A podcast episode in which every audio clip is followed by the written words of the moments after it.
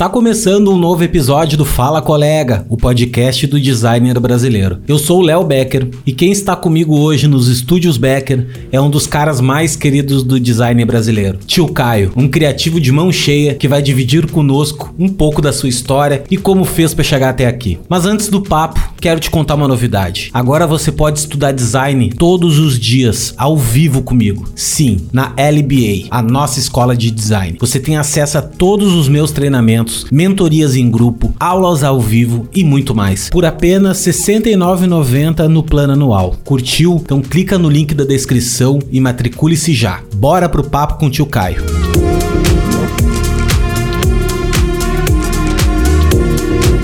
Caio, querido, obrigado, cara, por ter aceito aí participar do podcast. Uh, Ontem a gente marcou, ontem eu acabei te dando um bolo, já tô te pedindo desculpa aqui ao vivo. Ao vivo não, né? Gravado ao menos. Gravado. E, mas que bom, a gente conseguiu remarcar, estamos aqui de novo. E obrigado, cara, por tu ter concedido alguns, alguns momentos juntos aí pra gente bater um papo. Tu, teu nome foi um dos nomes, cara, que mais apareceram, assim, quando às vezes eu abro uma caixinha, pô, uhum. quem eu poderia convidar e tal. Uma galera veio falar de ti. Eu Opa. te. É, eu te admito que eu não te conhecia, te, quer dizer, te conheço agora, já faz alguns meses que eu comecei sim, a te seguir. Mas eu não te conhecia, assim, não. Na verdade, não conhecia muita gente do mercado, cara. Vou te, vou te abrir o jogo, assim, desde que eu, eu comecei a gravar o podcast. Eu, eu trabalho com design, man, há sei lá, uns quase 20 anos, tá? Design. Uhum. Design mesmo nos últimos tempos. No início nem era design, era qualquer coisa relacionada à criação, Photoshop Sim. e tudo mais, né? E, e, e, eu nunca fui do mercado, assim, cara. Eu nunca fui de conhecer uma galera, de entrar em prêmio e nada disso, assim. Eu sempre fui um cara Entendi. mais low profile. E daí, com a produção de conteúdo, quando eu comecei a produzir, eu comecei a me conectar mais pessoas, né? Comecei, comecei a conhecer pessoas e, e, enfim. E daí eu conheço bastante gente hoje, cara. E tu era um cara que eu também não conhecia, mais um que eu, que eu coloco aí na, na galeria de, de conhecidos e possíveis amigos, né, cara? Porque eu acho Pô, que. cara. Né, a gente tu tá vai... falando de onde, cara? Isso é uma boa eu pergunta. tô falando de Balneário Camboriú. Olha. Aqui de Balneário. É. A gente tá bem perto, cara. Tu tá onde, eu cara? Tô, eu tô falando de Porto Alegre. Porra, meu, mas eu morei em Porto Alegre há anos, cara. Na verdade. Eu peguei pelo sotaque. É, eu nasci em Porto Alegre uh, e morei em Canoas, né? Que é a nossa querida cidade vizinha aí durante, porra, a minha vida toda quase, né? Fui pra Caramba. Canoas com 6, 7 anos, assim. É, e, cara, Novo Hamburgo, São Leopoldo, tudo aí eu me criei, me criei nessa, nessa banda, o que né? foi fazer em Balneário? Não, aí que tá, meu, uma coisa muito louca, velho. Uh, eu, minha, minha esposa, ela já tinha morado em Florianópolis, né? Uhum. E tava muito fim. Ela foi cuidar da mãe dela. A mãe dela teve. faleceu, infelizmente, uns três anos uhum. atrás. E ela, a mãe dela teve câncer. Daí ela foi, foi visitar, foi cuidar da mãe dela em, em Balneário Camboriú, não, em Campo Bom, que é uma cidadezinha é. também, né? Bem, bem bacana a cidade. E eu conheci ela nesse, nesse meio tempo. E uhum. ela sempre teve vontade de voltar pra Floripa, né? Cara, certo. pô, tu tem que morar lá em Florianópolis, que é muito bom e tal. Aí um casal de amigos nossos veio pra Balneário um dia e convidou a gente, cara, vamos passar um final de semana em Balneário, a gente alugou um apartamento lá e tal. Mano, quando eu vim pra cá e eu conheci a cidade, cara, que eu vi que a cidade era uma cidade grande, com cara de pequena e, e com praia, Daí eu Porra. me apaixonei, entendeu? Daí foi, tipo, a gente veio duas vezes e na terceira vez eu já vim para ficar, a gente já alugamos lugar aqui e tal. Pô, e, cara, cara eu não saio foda. daqui mais, velho. É... é, irmão, então, eu tô aqui há pouco tempo, né? E antes de vir para cá, eu, eu pesquisei alguns lugares. É, eu ainda não conhecia o Sul, e aí eu resolvi vir passar essa temporada aqui. E muita gente me fala, cara, de balneário. E eu fui pesquisar apartamento, né? Eu tive esse momento de pesquisar apartamentos aí. É, e, cara, infelizmente, para eu me mudar para aí, eu vou ter que ir a Balneário. Eu nunca fui, né? Nunca fui. É, e a Porto Alegre eu também nunca tinha vindo. Então eu me mudei sem nem conhecer a cidade direito. É, só que quando eu fui pesquisar apartamento aí, eu encontrei dois tipos de apartamento, tá? É, ou o apartamento era muito simples, numa região muito é. mórbida, ou eu tô falando assim, aí o apartamento era muito simples, barato, valia o preço do que ele estava me entregando, ou ele era muito caro numa área de muito luxo. E aí eu não sei se, né? Possa ser que isso Sim. tenha acontecido. O, o, universo digital de você procurar apartamentos em balneário não deve ser tão rico quanto você ir a balneário e marcar com um corretor que te leve a conhecer lugares. Entende? Então, pô, a gente tá falando de apartamentos ou que custavam mil, mil e duzentos o aluguel, ou a gente tá falando de apartamento que custava 10, 12 mil o real. 10 mil, cara, é. não existe É, meio é. termo em balneário, eu tô maluco, Não, cara, cara. tem, velho. É que tá. Deixa eu te falar. Nada a ver com podcast, mas é tudo a ver com podcast. Tudo a tá? ver, Olha pô, só. tudo a ver. Não, tudo a ver. Olha só. ah, Aqui Balneário é o seguinte, tá? Eu também vim assim. Eu olhei na internet, Uhum. olhei uma. Um, achei um apartamento assim com meio termo disso, né? É, Em Certo. Porto Alegre eu já tava pagando. Já tava pagando uma graninha, assim, mais ou menos, sei lá, dois mil, dois, acho que uns dois mil reais, assim, por um apartamento Uhum. de. Era um quarto meu apartamento. Ah, Certo. e era, pô, caro pra um quarto, assim, né? Um apartamento desse. Porra. Eu, eu tô falando isso aqui agora, eu gosto de falar de valores, eu não tenho problema nenhum de falar disso, tá? Assim, Eu também não. tem a galera que escuta o podcast que sabe, e, cara, a gente fala mesmo porque é papo entre amigos, né? Uhum. E mais ou menos isso. Cara, quando eu vim pra cá, aqui é um metro quadrado mais caro do Brasil, tá? Então, realmente, Porra, eu ele descobri é- isso. ele é um pouco mais caro mesmo, assim. Só que quando, daí quando eu vim pra cá, cara, eu consegui um apartamento de 2 mil também, Certo. pelo primeiro ano, 2100, se eu não me engano, Uhum. com dois quartos. Cara, Puta, e assim, cara. e com uma quadra da praia. O que que acontece? Aqui em Balneário tem duas ruas, tá? Aliás, tem quatro grandes ruas, que são Certo. paralelas à praia, né? Que é um, como se fosse um... É como se fosse uma... uma, uma, é uma uma meia-lua, né? Vamos chamar assim, uma, ba uma baía, né? Eu e tem quatro aqui. grandes ruas, cara. Tem a Atlântida, que é a rua da beira da praia. Uhum, tem a rua- Que tem uns prédios Dubai. Pô, gigante, Dubai, tem, tem. Na verdade, as duas, as duas maiores torres, ah, por enquanto, ah, não são na Atlântida, são na rua de trás da Atlântida. Mas, cara, enfim, é a mesma coisa, né? Lá no final. Sim, sim, sim. sim. E tem, as, tem a Brasil, que é a rua ah, anterior, né? Que é a segunda rua, é onde eu moro, é a Uhum. Rua Brasil. Certo. E aí tem depois a terceira e a quarta ruas, que são ruas mais. São mais pra Sim. dentro, assim, um pouquinho mais pra dentro também, entendeu? Uhum. Essas ruas mais pra dentro são mais, são mais baratos os aluguéis, né? São Certo. mais tranquilos assim. Só que daí tu perde a experiência da praia de, né? Então tem esse clima. Eu tô que vendo aqui que tem tipo um braço do mar, né? Então eu tenho uma rua principal, de frente Isso. pro mar, que inclusive passou por uma obra absurda de gigantesca Absurdo, agora, os né? caras. Meu, e assim, não terminou ainda. Eles Não vão terminou? fazer. Cara, eles vão fazer um parque agora. É, tem assim, ó, de uma ponta da zona da norte a sul, tá? Se tu olhar no Uhum. mapa aí, tem assim, tem a tem norte, que é o bairro norte, bairro assim, a região norte, onde tem a roda Uhum. gigante, tá? Sim, Tem a sul, que é lá do outro lado. A sul é dos milionários. E a norte, certo. norte e centro são a galera normal, tá? Então, assim, até, Uhum. o, até o centro o custo é uma coisa e lá pra sul é só os milionários mesmo e daí é, é super mais caro. Assim, um apeto, pô, só tem apartamento de 7 mil, 10 mil, 15 mil por mês, assim. É uma coisa meio, meio bizarra, né? E, mas, assim, o que, que eu te aconselho a fazer? Primeiro, vinha Balneário, obviamente. Sim, Vim sim, conhecer, eu tenho que porque, fazer isso, cara. Quando tu vê, tu tem que experienciar, daí já vai mudar um pouco a tua, a tua visão. E outra que assim, cara, eu moro aqui na Norte, né? Eu moro na rua 1301. Se tu botar a rua Uhum. número 1301 aí, ela é tipo do centro pro, pro norte, assim. E, e eu adoro morar aqui, gosto, gosto bastante, assim, de, de morar. E, cara, a cidade é incrível. A cidade, assim, Ah, é do ladinho, de, é do ladinho de, de Floripa, é, do- de- pertinho de Curitiba, sabe? Pega um carro, uma hora e meia tem Curitiba. Tem, uma, tem um aeroporto pertinho aqui também, que é em Navegantes, que é do lado. Perto de Uhum. Itajaí, que é uma puta cidade, que é. Enfim, cara, é uma cidade muito legal, velho. Muito legal. Tem tudo o que tu imagina. Tudo Cara, que tu então, imagina vamos tem lá. aqui. Eu tô olhando aqui no mapa e é uma cidade realmente pequena. Bem Tá. pequena. Bem pequenininha.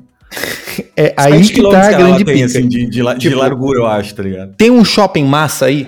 Uhum. Eu vou conseguir ir num cinema e assistir um IMAX? Tem, tem, tem shopping aqui, cara. Shopping Atlântida ali, aliás. é, Acho que é Shopping Balneário Camboriú, acho que. O Shopping Balne- Balneário. Tem cinema irado, tem.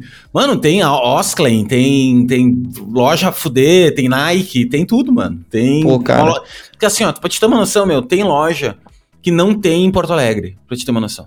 Porque é Porra. uma cidade muito rica. Entendeu? é um. agora, é assim, cara. É, a grande tipo, pergunta é por que, que ela é tão rica, né, cara? porque, exatamente, aí não se tem uma, um porquê. Ela é muito rica. tipo assim, pra te ter uma noção, velho, eu não tô nem acostumado mais quando eu vou pra uma outra cidade, que eu olho nos trânsitos da cidade, eu olho os carros assim, tipo, ah, mas um gol, velho. Ah, nossa, um. Eu não tenho carro, tá? Eu não, eu não tenho Sim, carro há bastante não. tempo. Mas eu olho, Eu eu, olho, eu adoro carro, eu olho assim fico, puta, mas. Cara, aqui em Balneário, tipo, BMW. Uh, é que brasileiro é. gosta de carro, essa é a grande viagem. Eu acho uma coisa sim, meio bizarra. Sim. Pra mim não precisava nem ter carro, mas assim. É, cara, BMW é que nem Gol aqui. É, Porsche, tipo, Porsche, assim, cara, chega a ter é um piada. atrás do outro, assim. Juro pra ti, cara, um atrás do outro. Aí Lamborghini, Ferrari, é umas coisas meio, meio de outro mundo, assim, sabe? De e é engraçado universo. de ver, cara, porque, pô, te, te, possibilita ver umas coisas que tu não via, né, assim. Pô, mano, e... então, é isso, cara. Eu acho que. É porque o ser humano é muito limitado, né, velho? É, eu mudei para cá, eu morava em São Luís Maranhão antes de vir para cá. E antes de São Luís Maranhão eu morava em Brasília. Antes de morar em Brasília eu morava em Boa Vista. Então já morei no Norte, no Nordeste, no Centro-Oeste. Faltava o Sul e Centro-Oeste eu, e Sudeste. Mas Sudeste não, não me pega. É, Sudeste é foda. Sudeste, porra, é, outro, um, é um universo que eles, eles se viram lá e dão um jeito deles. Mas, ô, cara, mas eu vou te falar, cara, assim, ó. Sobre São Paulo, tá? São uhum. Paulo é, parece bizarro e é, né? É uma cidade muito. Sim, sim. Mas eu conheço 98% das pessoas que foram para São Paulo, de conhecidos meus e pessoas que eu converso, não, uhum. vo não voltam mais em São Paulo. Eu não sei o que, que, tem lá, assim. 98, tá? Porque dois voltam. Dois não aguentaram. Eu tenho duas pessoas. Dois não aguentaram. Pois não é, aguentaram, cara. cara. Eu... O cara, tipo, meu, não é para mim, entendeu? Não, não, não, tem, não tem sentido para mim. Eu, uma cidade que tô, eu não consigo andar, eu não consigo Sim. Tudo é muito, tudo é gigante, tudo é enorme. Cara, não, não, não me fez bem, entendeu? Mas. Pô, cara, eu adoro São Paulo, vou muito a São Paulo. É um lugar que eu vou pra ter em excelentes restaurantes. Então, uma coisa que eu gosto de gastar dinheiro é comendo, é tendo experiências, é tomando drinks, é visitando amigos, porque eu tenho, tenho até família lá em São Paulo. É, mas eu tenho essa, esse, essa, esse mesmo sentimento. Tipo, porra, cara, vou. Se eu precisar ir a São Paulo 10 vezes no ano, eu vou. Mas é. eu nunca moraria lá. É, e eu digo por quê, cara. É uma, é uma questão lógica. É, se você visualizar o mundo como ele está hoje e para onde ele está indo, a gente está num momento de grande catástrofe, certo? Então, todos os problemas que acontecem no mundo acontecem primeiro nas grandes capitais, certo? Então, todo e qualquer problema que nós tivermos no Brasil acontece primeiro onde a gente está sobrecarregando o sistema, certo? Então, se nós passarmos por, um, por uma crise é, de energia no país, que é uma coisa que está eminente, primeiro vai faltar energia em São Paulo. Pô. Se a gente tiver um problema de abastecimento de água no país, primeiro desabastece em São Paulo. Se a gente tem uma pandemia, as primeiras pessoas a chegarem com o vírus chegam em São Paulo, porque a porta do Brasil é São Paulo. Então, se chega dois casos em São Paulo, não chegou em outro lugar. E aí, depois que começa, o problema começa a reverberar para outros lugares. Então, é como se hoje fosse a cidade teste da catástrofe. Então, você olha para o que está acontecendo lá e te prepara para acontecer aqui. Entende? Então, a mudança para Porto Alegre é estar numa grande capital que não é tão grande assim. E, assim, das, dos extremos, aqui, se acontecer qualquer problema, aqui chega, sei lá, em quarto lugar. Chega em São Paulo, depois chega no Rio, depois chega em Brasília e chega em Porto Alegre. Não, mas isso, tantas coisas ruins quanto as coisas boas, né? Porque. Então, aí é, os, os é, ônus tipo, e os bônus. São Paulo é fuder por isso. Ah, rolou é. um evento. Mano, é lá que vai rolar, né? Sim, o conhecimento. vai chegar em quarto lugar. É, Exatamente, vai chegar em quarto lugar também.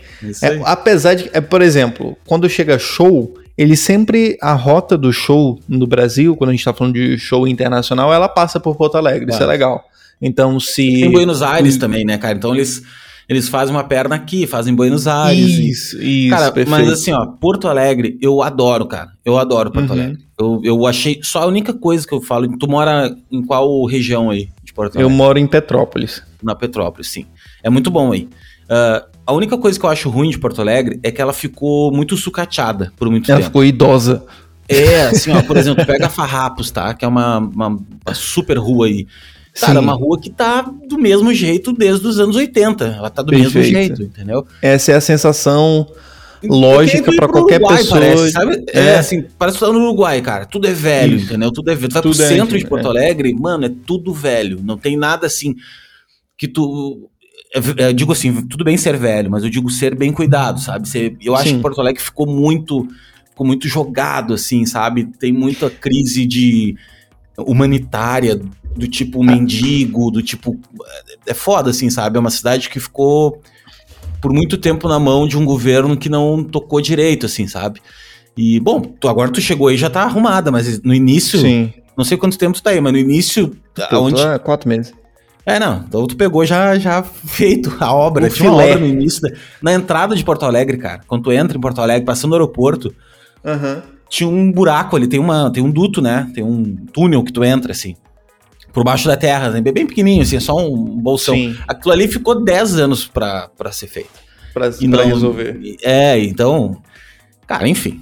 Mas assim, cara, agora que a gente fez uma introdução sobre morar e tudo mais, eu quero saber da tua infância lá no Maranhão. Maranhão, né? Tu falou que. Não, não, cara. Não sei onde, como é que foi? Como é que foi Então. o Caio, o tio Caio lá atrás? O tio Caio Sobrinho. Cara, eu nasci em É. Boa Vista, Roraima. No, é o único, a única cidade que tá depois da linha do Equador. Então, se a gente estiver falando de um lugar longe, você está falando de Boa Vista.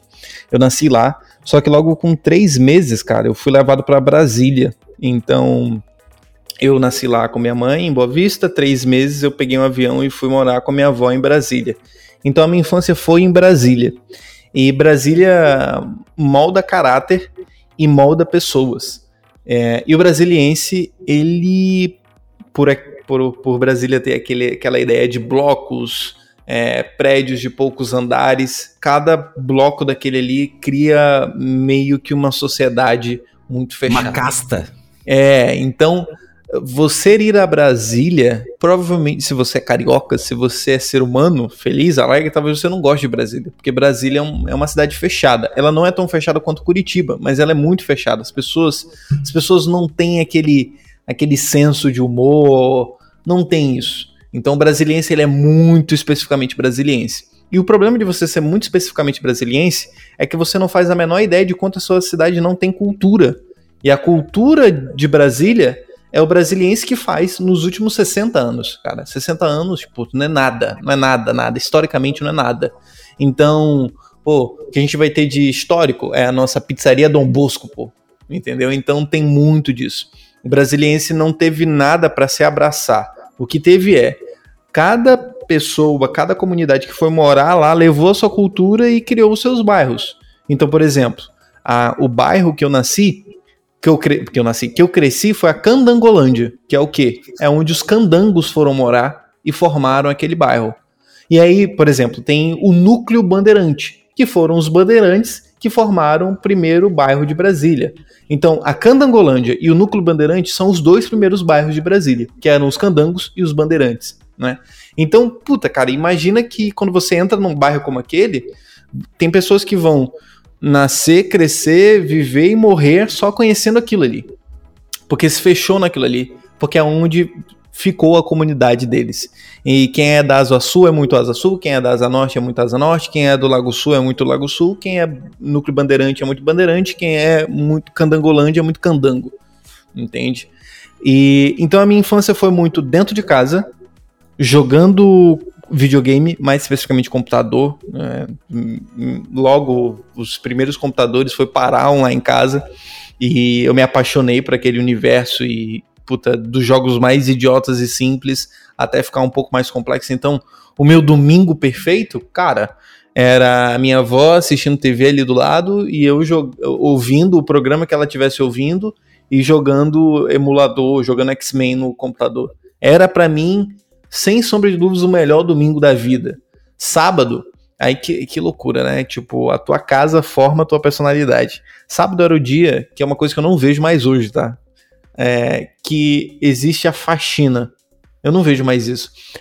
Aí tu pergunta assim: ah, Caio, tem faxina aqui em casa? Não, deixa eu te explicar o que é uma faxina dos anos.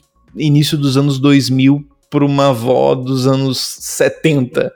É todo mundo sai de casa que eu vou lavar a casa. A casa tinha dois De balde. andares. É balde. As pessoas ficam muito Sim, sim. Porque Não, hoje em tô dia ligado, os materiais da isso, casa cara. não foram feitos para pegar balde d'água, né? Não, era balde, mangueira dentro, de casa. Exato, caraca, é muita maluquice. É. Tipo, o meu piso aqui, se eu entrar com uma mangueira Não, lavando cara, tudo, eu vou ter que mandar trocar o piso. Mangueira. Sim. Então, é, começava no segundo andar, ia lavando, jogando balde d'água, porra, é, é, sabão no chão, é como se a pessoa estivesse hoje lavando o banheiro, só que lavando a casa inteira. E aí eu lembrava da, da água descendo a escada assim. Só que as casas daquela época eram casas, né, cara? Umas putas casas, que tu poderia passar um terremoto, a casa continuava intacta. Então, era o dia que o Caio tinha que ir pra rua. Vai pra rua. E aí era onde eu pegava a minha bicicleta e ia andar de bicicleta pelo bairro junto com os meus amigos ali em aventuras intermináveis. Quando acabava o dia, ia para casa e curtia, né, cara, aquela casa limpíssima. Ah, de... Ah, coisa boa, cheiro de pinho, né, velho? Isso, cara. Então, e aí o domingo, puta, a casa ainda tava do mesmo jeito. Então imagina que o meu domingo era com aquela casa super cheirosa e limpa, ouvindo é, o, o, o Gugu, porque lá em casa era mais SBT do que Globo, é, tocando aqui no lado esquerdo e eu jogando qualquer coisa aqui no computador e isso foi a minha, a minha infância, cara. O K62500, qual computador que era? Puta, cara, não. não tu já eu pegou nunca entrei nessas... Quantos anos tu tem? Cara, eu tenho 26. É, então tu pegou era já os... Era um... Tu já pegou os IBM, os IBM Aptiva, uns, uns pouquinho mais avançadinhos, assim. Os K62500 já eram mais avançadinhos, eles já tinham, já tinham era, um aqueles... Era, não era tão escroto, não, não é, era tão é, esquisito, é. não. Mas ainda era os computadores brancos com umas putas telas enormes. Ah, não, assim, telão. Sim, telão aquela, de. Lembra o. Não sei se o teu tinha, mas tinha um visor verde na frente que o cara botava pra não. não... Isso, isso. Aquilo, é, Irmão, botava... e, e, e, as capinhas. As capinhas, cara. Ah, você terminava de usar o computador, você encapava o, o, computador com uma coisa mais horrorosa que o próprio computador, cara. É isso aí. Essa era a pegada. Tá, mano, e daí tu foi indo, foi indo, e em qual momento, assim, que o design... Não vou falar de design, né, cara, porque a gente não sabia o que era design, mas uhum. quando é que tu começou a te aventurar? Foi, foi pela, pela informática mesmo? Foi ali pelo computador que surgiu, daqui a pouco pintou o Photoshop, daqui a pouco, como é que foi, assim, tu te lembra dessa, desses cara, primeiros momentos? É, o esperado é que seja isso, né? Porque a história estava arrumando para esse caminho, onde o garoto que passava mais tempo no computador do que na rua, é, logo visse alguma coisa ali de desenho, de programação, alguma coisa do tipo, mas não foi, cara. Foi. Eu adorava a ideia de fazer meus próprios brinquedos.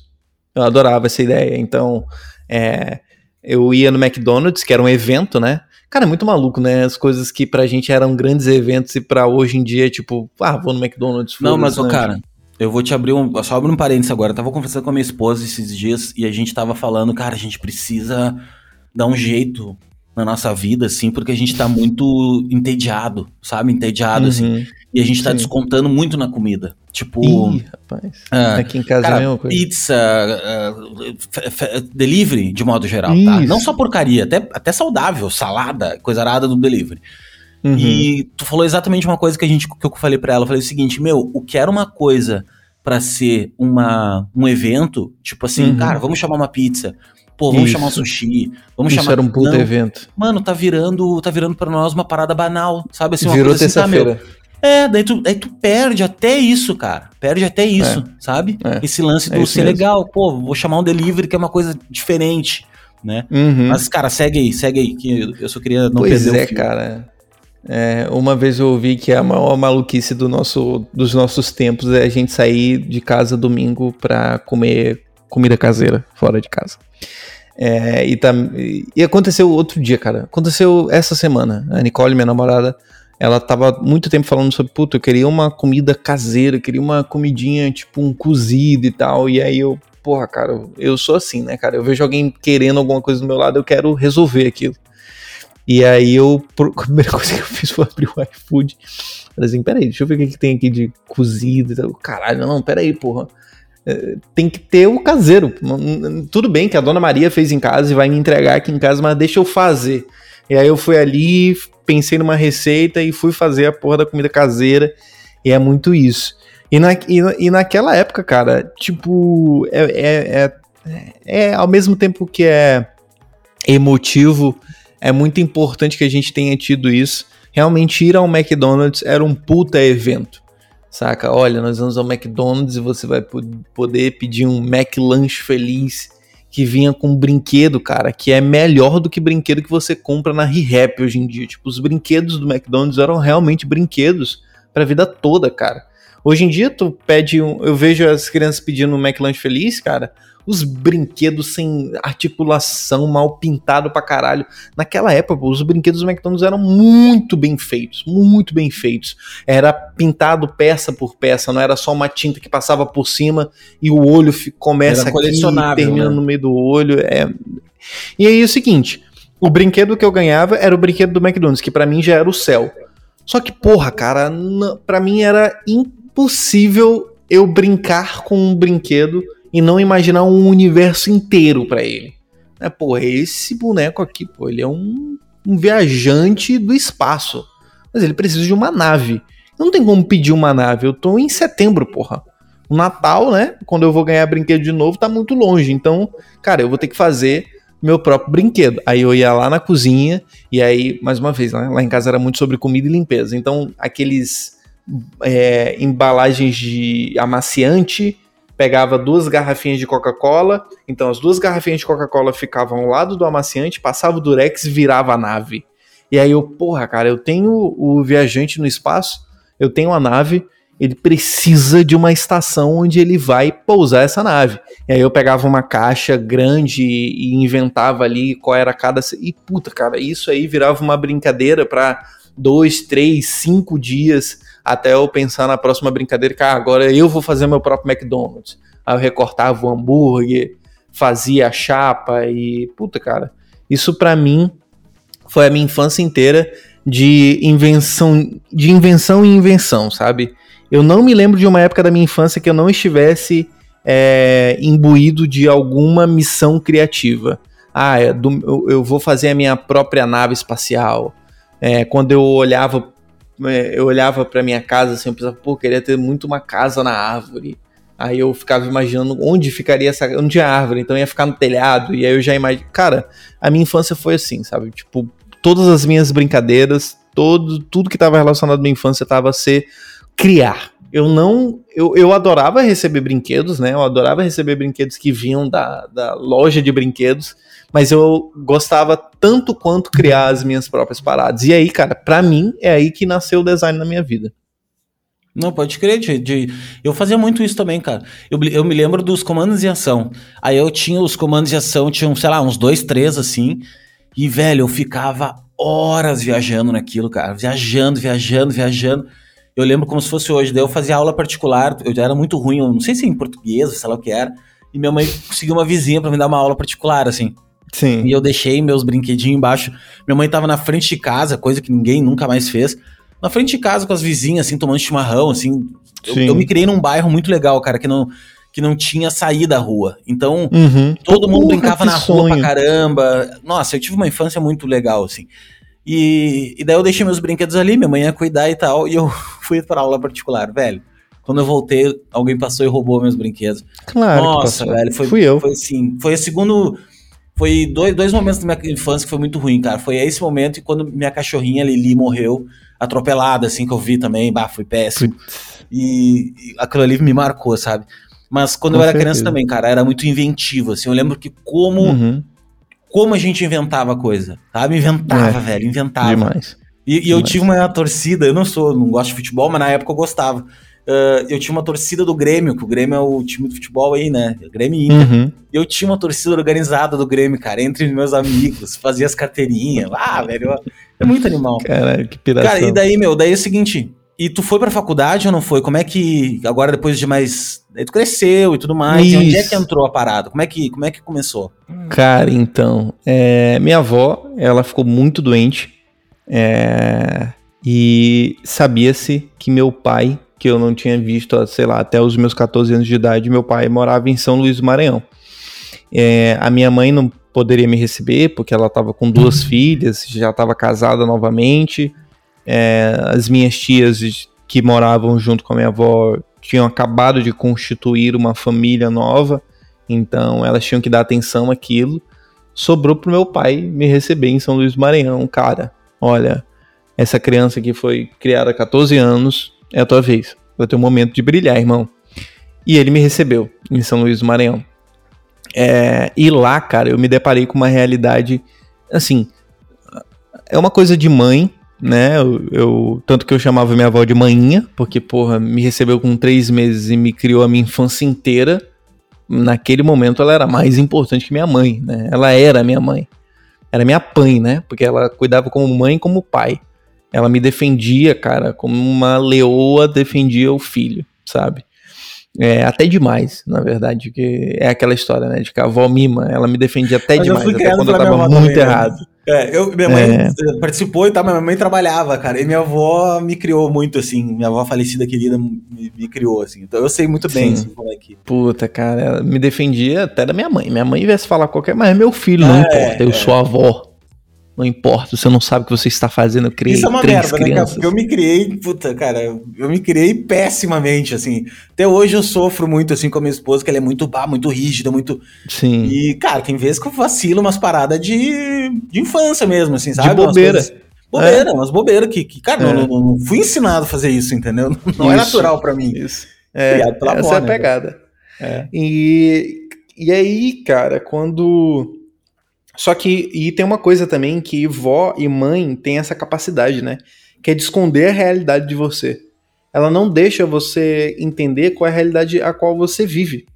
É, eu, para mim, que eu morava no melhor lugar no mundo, na melhor casa do mundo, na, na, era assim: eu morava no melhor bairro do mundo, estudava na, na melhor escola do mundo, é, é, a minha casa era a melhor casa do mundo, a minha família era a melhor família do mundo. É isso que a minha avó tinha um poder de trazer ali. Eu tinha melhor saúde, eu tinha melhor roupa. Né? E quando eu saí de lá e cresci, foi que eu percebi o quanto a nossa vida era muito difícil, na verdade. Enquanto, por exemplo, a Candangolândia, cara, que para mim era o melhor bairro do mundo, era um bairro, cara, carente. Se você for na Candangolândia em Brasília, você vai ver quão simples é aquele bairro, quantas pessoas são simples, quantas casas são simples. A casa que eu morava, que para mim, por ter dois andares, eu me sentia incrível, era uma casa simples. Não era uma casa pequena, era uma casa grande, porque todo mundo que foi para construir Brasília teve o direito de ter uma grande casa, ninguém precisou ficar se apertando em cubículos, né? Então a minha avó tinha uma casa grande, mas cara, não era, não era essas coisas, sabe? A gente morava no final do bairro. Então, o que assim, morar no final do bairro era a tua rua era a última rua com asfalto. É, periferia, últimos... é periferia de um lugar periférico, né? Exatamente, era a periferia de um lugar periférico. Qual é o nome da você... rua? É, é, tem aqui, eu tô olhando aqui no mapa, tá ligado? E a Canangolândia é... é bem, cara, redondinho assim, né? Bem, tem uma praça Exatamente. central. Pera aí, as, eu vou... nome de rua são tudo QR... Candango. É, exato. Quadra 7, quadra 7, B. quadra 5. É, quadra 7 quadra... tem aqui. Quadra 7, conjunto B. Casa 6. Deixa ah, eu ver aqui. Puta, ah, mano, era, bem, era mesmo, era, era na, na periferia do bairro. Exatamente. Que Ali louco, no final, mano. hoje tem asfalto, mas na minha época não tinha, né? Porra, e é bem, é, é bem, é bem, é bem uma não digo uma vilinha assim, mas é bem, cara, bem carente mesmo assim, né? É, é cara, eu quando eu era pequeno não tinha essa visão, porque a minha avó não permitia que eu tivesse essa visão, né? Era pra gente ter a sensação é, que a gente estava no, porra, num bairro incrível. Não, não tem o que reclamar da nossa vida. Então, aqui, ó, quadra 7, conjunto B, casa 6. Perfeito. Tá vendo que é. depois do bairro tem uma parte verde, um verdão? Uhum. Aquilo ali era o zoológico de Brasília. A gente tava no quintal do zoológico, pô. Sim, cara. Tem uma curvinha. Isso. Um... Isso significa que de vez em quando lá em casa aparecia macacos. Pode crer. Teve um macaco que morou lá em casa uma semana, cara. Uma semana. Ele ficou lá em casa. E era um macaco grande, né? Ele fugiu do zoológico e foi parar lá dentro de casa. E teve. Um... Essa história é muito maluca. Teve uma vez que ele não queria deixar eu ir pra escola, cara. E aí a minha avó expulsou o macaco de casa. Pegou uma vassoura e foi me defender contra o macaco. Era esse o nível. A gente era o quintal do zoológico. Mas mais uma vez, quando eu era pequeno, era o melhor bairro, sabe? E, e aí, quando eu precisei me mudar, e meses depois de eu ter saído de lá, minha avó faleceu, infelizmente, ela era muito doente, cara, ela tinha ela tinha chagas, né, cara, que é uma doença intratável no país. Então ela tinha 60 anos de idade, mas ela tinha uma saúde de alguém de 90 anos de idade. Então ela morreu com 63 anos, O que hoje, cara, é impensável uma pessoa Nossa, morrer com 63 66, anos. pessoa é... Mas a esposa da minha, da minha mulher também morreu super cedo também. Tinha 60, acho que até menos, cara, 50 e poucos. Mas era de câncer, né? Também, que é uma outra doença. Puta, foda, que é uma né? outra doença que é complicadíssima, é, né, pro ser porra, humano, cara. No, em play 2021 a gente não consegue ainda, né, cara? É, mano. É, tipo. Cara, é, é muito louco, porque o, o que minha avó passou é uma história incontável. Tipo, ela foi. Pelo que ela me contava quando eu era pequeno, e da pouca memória que eu tenho, ela era, tipo, semi-escrava no interior de Minas Gerais. É, que teve que fugir com meu avô daquela realidade e juntos foram para Brasília, que era essa terra prometida e queria mudar a vida de muitas pessoas, né? Então, a minha avó, ela tinha uns braços enormes, assim, ó. E, e aquilo Forte. ali era da uhum. infância dela de mexer caldeirão de, de alguma coisa, de alguma comida, sabe? Ela pegou chagas porque ela morava em fazenda quando era pequeno, então é um bicho que à noite ele vai lá e te pica e ele te coloca uma doença que vai te que você vai levar pro resto da vida. E ela morria de medo de eu pegar isso. Tipo, a vida dela foi tão modificada por aquele bichinho que teve eu adorava caldo de cana com pastel. E aí uma vez saiu um escândalo. Um ah, credo. Puta, cara, bicho, caldo de cano com pastel. Contar, nossa, então, gelado. Meu, vou te contar onde tem um caldo de cana em Porto Alegre, então. Se uhum. tu pegar na. Quando tu. Sabe a estrada BR-116 ali? Quando tu sai de Porto Alegre, tu Sim. sai de Porto Alegre em direção a Canoas. Uhum. Tem um hotel, bem na saída de Porto Alegre, tem um hotel. Uh, ah, não vou me lembrar o nome do hotel, mas a seleção brasileira fica nesse hotel. É um hotel bem famoso. Sim. Tem umas. Tem uma. Ali, cara, na, na estrada, do lado direito, tem umas árvores, tem um Banco do Brasil, tem um, tem um prédio diferentão, assim, uhum. que, é, que é o da Polícia Federal. Ali fica um carrinho que o cara uhum. tem uma coisa de. de caldo, caldo de, cana. de, cana. Bem gelado, velho, com Puta, gelo cara. e limão, assim. Nossa! Pena que... que, eu nunca. Eu nunca vou poder saber, porque é, minha avó me proibiu né? de tomar caldo de cana. Porque saiu na notícia no Fantástico de que é, eles estavam encontrando o bicho das chagas dentro da cana.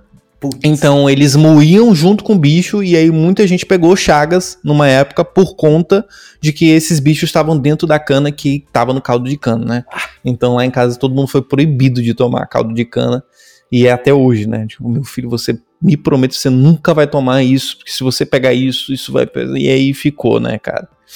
Então, mas eu vou ter que sair. Eu, no, no Natal eu vou passar em Gramado. Pior época para você ir para Gramado. Nossa, já foi para Gramado? não, não. Vai ser Porra, a primeira cara, vez. Gramado é demais, mano. Gramado é. Já foi pra Europa algum dia? Não, cara, não cara, saído pra Gramado não precisa nem ir, porque assim, Gramado é a Europa, velho. Assim, Porra, principalmente cara. as ruas principais, assim. Cara, é a cidade linda, cara. É uma cidade que. De, de, na Europa é assim, assim, tem algumas cidades, é, não é toda a Europa, né? Tô falando uhum. algumas cidades, assim, tipo, tu vai lá em, na Holanda, por exemplo, tem algumas cidadezinhas lá que é assim, meu, é aquele clima ali. Tudo limpinho, Sim. tudo bonitinho, é, é, assim, jardinzinho limpo. É como se for. É, é do jeito que deveria ser uma cidade. Assim, Sim. É, pena que eu vou no Natal. Nessa época. Que essa pena época é que foda, eu vou. Né? É, essa época deve estar tá impossível lá, cara. Não, eu não encontrei não é nem hotel. Eu acho que pior a época é no, no inverno. Porque lá Puta, daí vem as da neve, pá, porque. Uhum.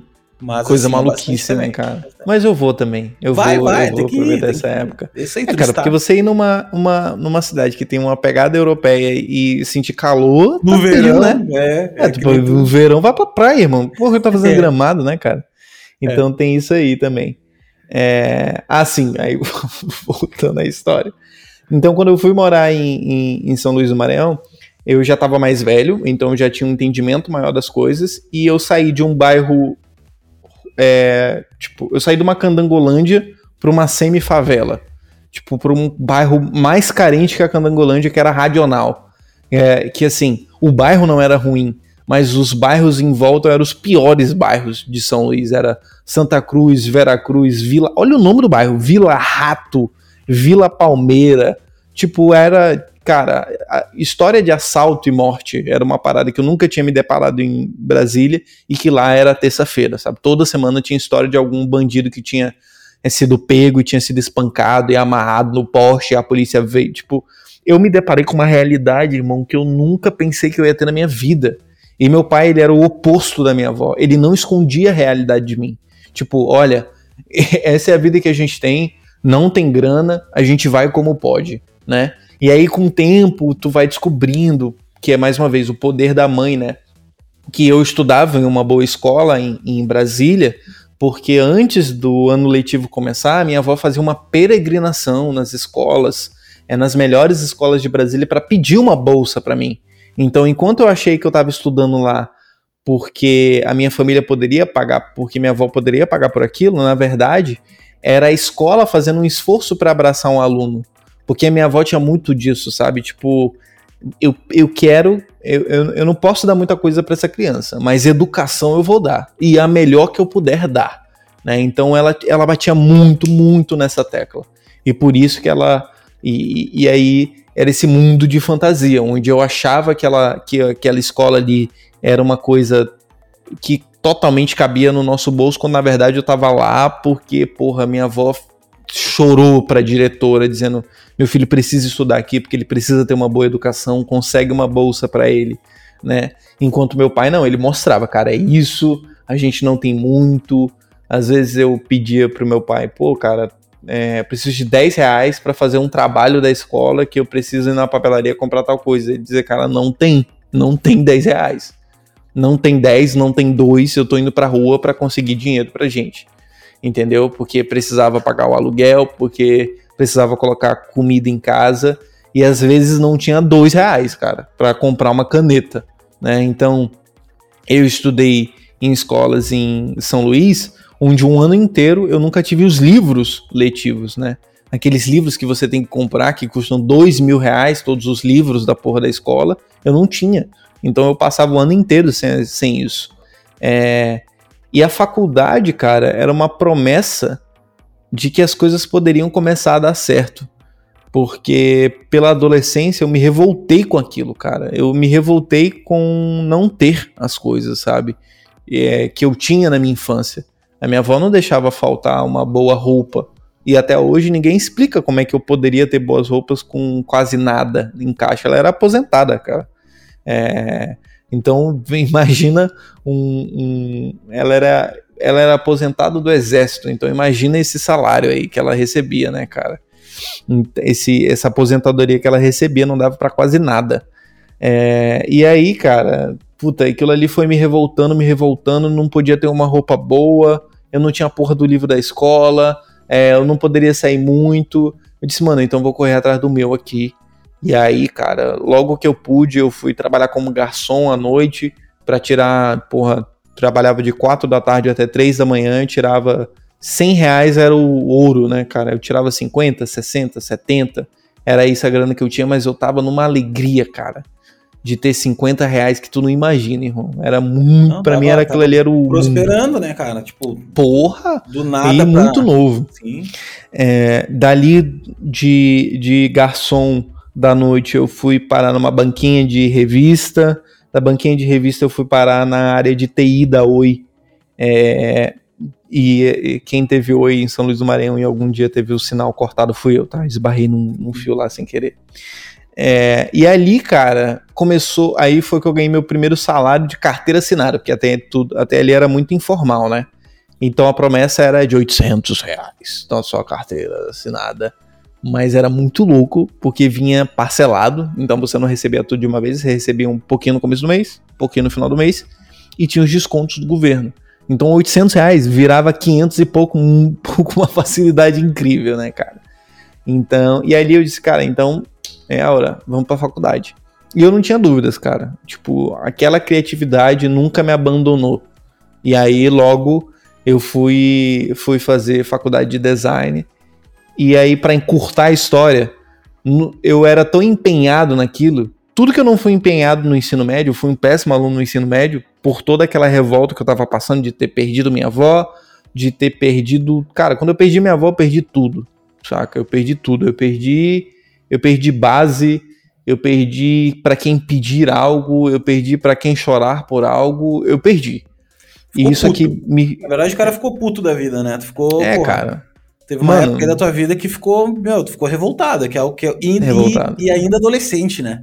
Puta, isso é a, é a bomba relógio, né, ah, cara? Isso ali. Eu queria estar tá revoltado hoje. É, meu, seria uma tivesse, revolta muito mais tranquila. É, não, e se tu tivesse tudo bem, tu já ia te revoltar. Se é. tivesse tudo certo. Tu imagina, é tu imagina sem, cara, sem a tua base, tu tava. tava, tava, cara, eu tava numa situação deplorável de ser humano mesmo. Então eu não me orgulho de nada dessa época, é, principalmente por não ter estudado nada nessa época, cara. Eu não estudei absolutamente nada. É, eu disse, puta, cara, faculdade, que é uma verdade, é, cara, onde você pode se reinventar. Porque o foda da escola é que vai passar o ano e no outro ano vão estar as mesmas pessoas lá. Então o diretor, ele já marcou a tua cara, os outros alunos já sabem quem você é. Então, de um ano para o outro, você não consegue se reinventar. Sabe? Você não consegue tornar um cara merda para um cara legal e super estudioso do ano para o outro. Os, os, professores já meio que já te colocam no lugar daquele aquele jovem ali. Hum, o diretor já te espera ver pelo menos umas cinco vezes naquele ano, e os outros alunos já te taxam como um aluno merda. E eles são os grandes alunos, né? E a faculdade não, cara. A faculdade realmente é um brilho na tua vida especial, porque você não leva nada, nada. Tipo, é um, um zoológico comum. Que é tipo, as crianças, somos todos crianças, somos todos crianças, então todo mundo é muito igual, né? Não, a, e, a dinâmica é diferente também, né? A dinâmica. Uh, Totalmente. Da, é, das cadeiras, e tu, e tu faz uma cadeira num dia, no, daí no outro dia tu faz outra cadeira, se quiser fazer é. de novo outro. É, é, diferente. Eu fiz o segundo grau, meu segundo grau, cara, eu fiz nesse clima, porque a escola que eu estudei no segundo grau, eu estudei de noite, uhum. uh, era já nesse clima de cadeira. Eram umas cadeiras, Sim. assim, então eu podia fazer Caralho, mais ou menos. Que mágico. É, eu já foi bem legal, assim. E até porque eu entrei que na faculdade mágico. depois de muito mais velho, assim, nem foi depois do segundo grau. Putz, então, cara, na faculdade eu disse, aqui eu não vou ser um merda. Aqui nessa porta dessa faculdade eu não vou ser um merda, eu vou ser o melhor aluno. E fui, cara. Eu fui um dos melhores alunos de design que aquela faculdade teve. Porque eu era empenhado, porque eu estudava, porque eu entregava meus projetos e eu queria entregar o melhor projeto os professores me conheciam como um bom aluno, um cara que se esforçava, tanto que, porra, cara, foi emocionante para mim anos depois a faculdade me convidar para ser um dos alunos de destaque da faculdade. Então, se você entrar no Instagram da faculdade, tem um vídeo meu lá falando como foi é, estudar na instituição. Então, aquilo ali para mim, de um adolescente que não era bem quisto pela escola, é, para um aluno de destaque da faculdade, aquilo ali para mim mostrou como seria o tom da minha carreira como designer. Então, muito do que eu sou hoje, eu, eu devo à transformação que a universidade teve na minha vida, né? Porque isso acaba muito com a tua autoestima, cara. Você ser um aluno ruim e ser reconhecido por ser um aluno ruim te faz se sentir ruim, te faz se sentir um merda. E aí entra nesse ciclo de você se sentir um merda. Ah, se as pessoas estão dizendo que eu sou um merda, eu vou dar um motivo para elas terem razão. Então vou ser um merda. Então, imagina se eu tivesse saído para o mercado de trabalho direto para a escola. Cara, eu teria sido um péssimo designer, sabe? Péssimo, péssimo, péssimo. Então, entrar para a faculdade e estudar e entender e aprender e as pessoas me reconhecerem por ser um bom aluno me fez assim, pô, se as pessoas estão me considerando um bom aluno, eu vou dar um motivo para elas me verem como um, um bom aluno. E isso transforma num ciclo vicioso positivo. Então eu saí da faculdade, cara, eu já estava muito bem empregado, era diretor operacional de uma das melhores empresas de São Luís do Maranhão da, da área de produção audio, de, de produção gráfica. É, eu tinha um carro que a empresa me cedia, a gasolina era a empresa que pagava, o meu salário era de mais de dois mil reais e eu, eu acho que eu tinha, tinha acabado de fazer 18 anos de idade. Então então, assim, eu sei que tem excelentes profissionais que são fodas hoje sem nunca ter pisado uma, numa universidade. Mas se eu não tivesse tido essa experiência, eu não teria tido metade das coisas que eu tenho hoje. Não, mas total, cara. Eu, não, eu sou um cara que, que sou. Eu não sou nem defensor e nem. Eu não sou contra nem a favor. Eu tenho uma, uma teoria. A teoria é assim: se tu tem tempo para fazer uma faculdade, tem pessoas que não têm tempo, tem pessoas que estão é, né, numa correria que elas não têm tempo e nem dinheiro, assim, elas tão, são uhum. carentes disso, né? Sim. Cara, não é a faculdade que vai te transformar num super profissional. Eu acho que não é isso. Eu é acho verdade. sim que a faculdade, ela talha, ela vai te dar uns atalhos. Ela vai te, tipo assim, tu vai ler vários livros que tu não leria se tu não fosse pra faculdade. Tu vai conhecer várias pessoas legais na faculdade que são professores, são pessoas de mercado. Tu vai ter uma outra visão disso. Tu vai ter uma visão da, profissão que tu nunca teria se tu fosse um micreiro, tivesse sempre na rua. Então, assim, faculdade é muito do caramba.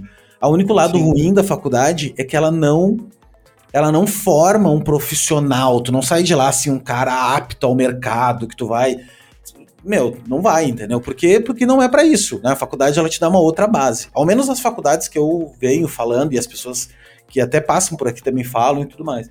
Só que eu sempre penso assim, meu, conhecimento não ocupa espaço. Então, se der para fazer uma faculdade, faça. Em momentos que nem tu disse, assim, tem pessoas que que nosso Brasil é muito grande e nosso Brasil é muito pobre, né? É muito, uhum. muito grande, é assim.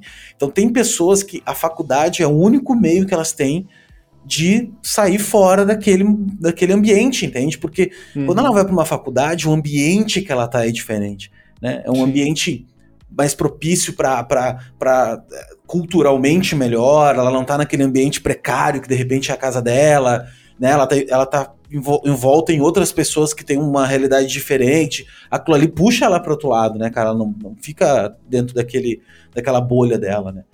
E assim, cara, bom, eu... beleza. E daí, quando tu pegou e te formou, daí tu. E, e tu, quando é que tu começou, assim, a, a empreender? Ou tu, ou tu já foi. Uh, continuou trabalhando nessa empresa? Como é que tu come, como é que seguiu? Assim, como é que tu chegou até agora? Assim? Irmão, eu queria ter tido condição para não ter o pensamento que eu tinha naquela época, tá?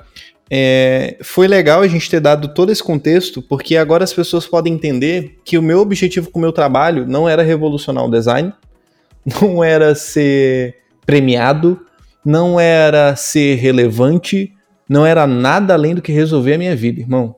Não tinha outro objetivo. O que eu estava procurando era grana. Eu não estava procurando ser um profissional melhor, em momento algum. O meu objetivo sempre foi dinheiro porque eu queria poder é, sair da casa do meu pai, ter a minha vida, ter o meu carro, ter meu apartamento, todos os sonhos que eu achei que a minha infância, cara, foi sobre possibilidades.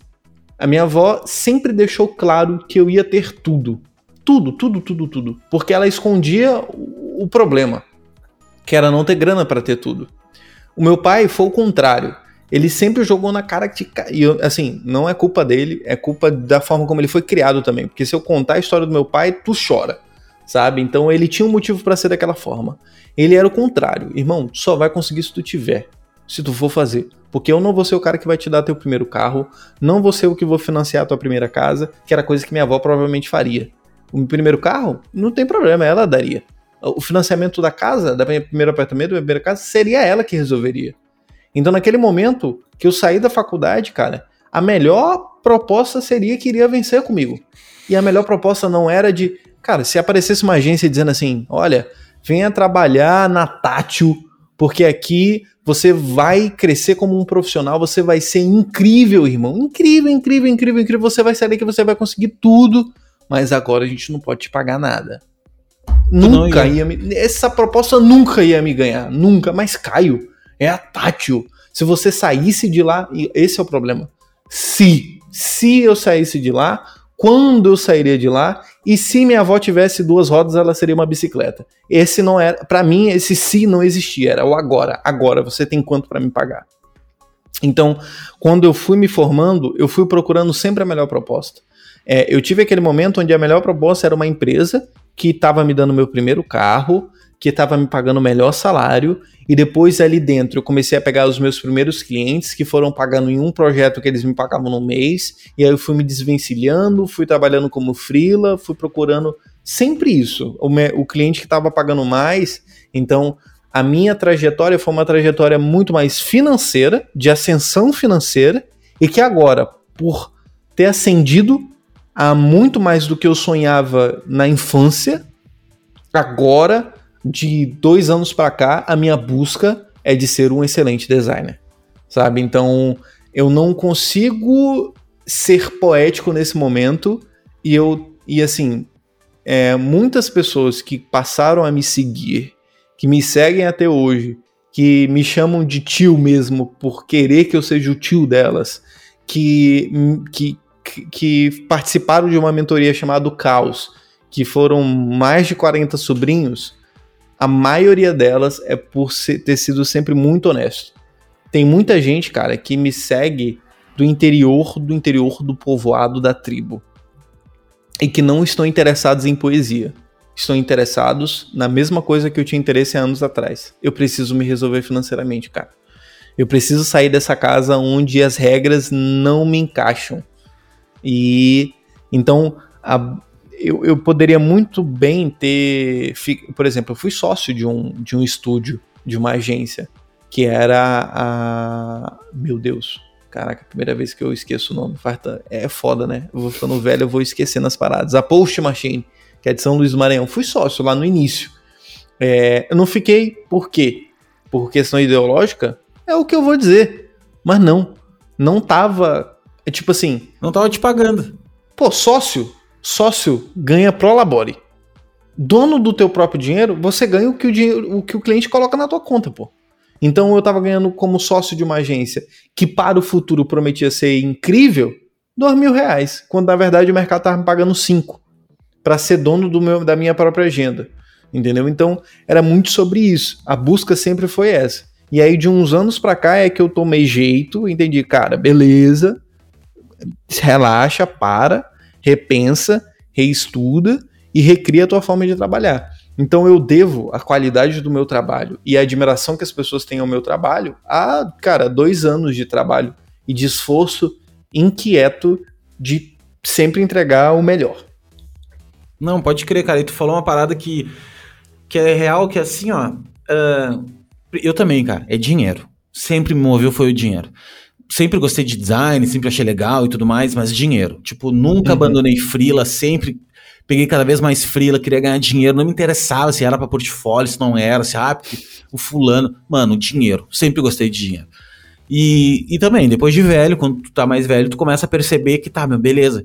Só que para mim ganhar mais dinheiro, na verdade, o objetivo permanece o mesmo, tá? Só que assim, para mim ganhar mais dinheiro, eu preciso me tornar um cara melhor, um designer sim, melhor. Sim, sim. Daí eu vou ganhar mais dinheiro. Perfeito. É. Tem esse Perfeito. lance. E tem uma outra coisa também, cara, que é.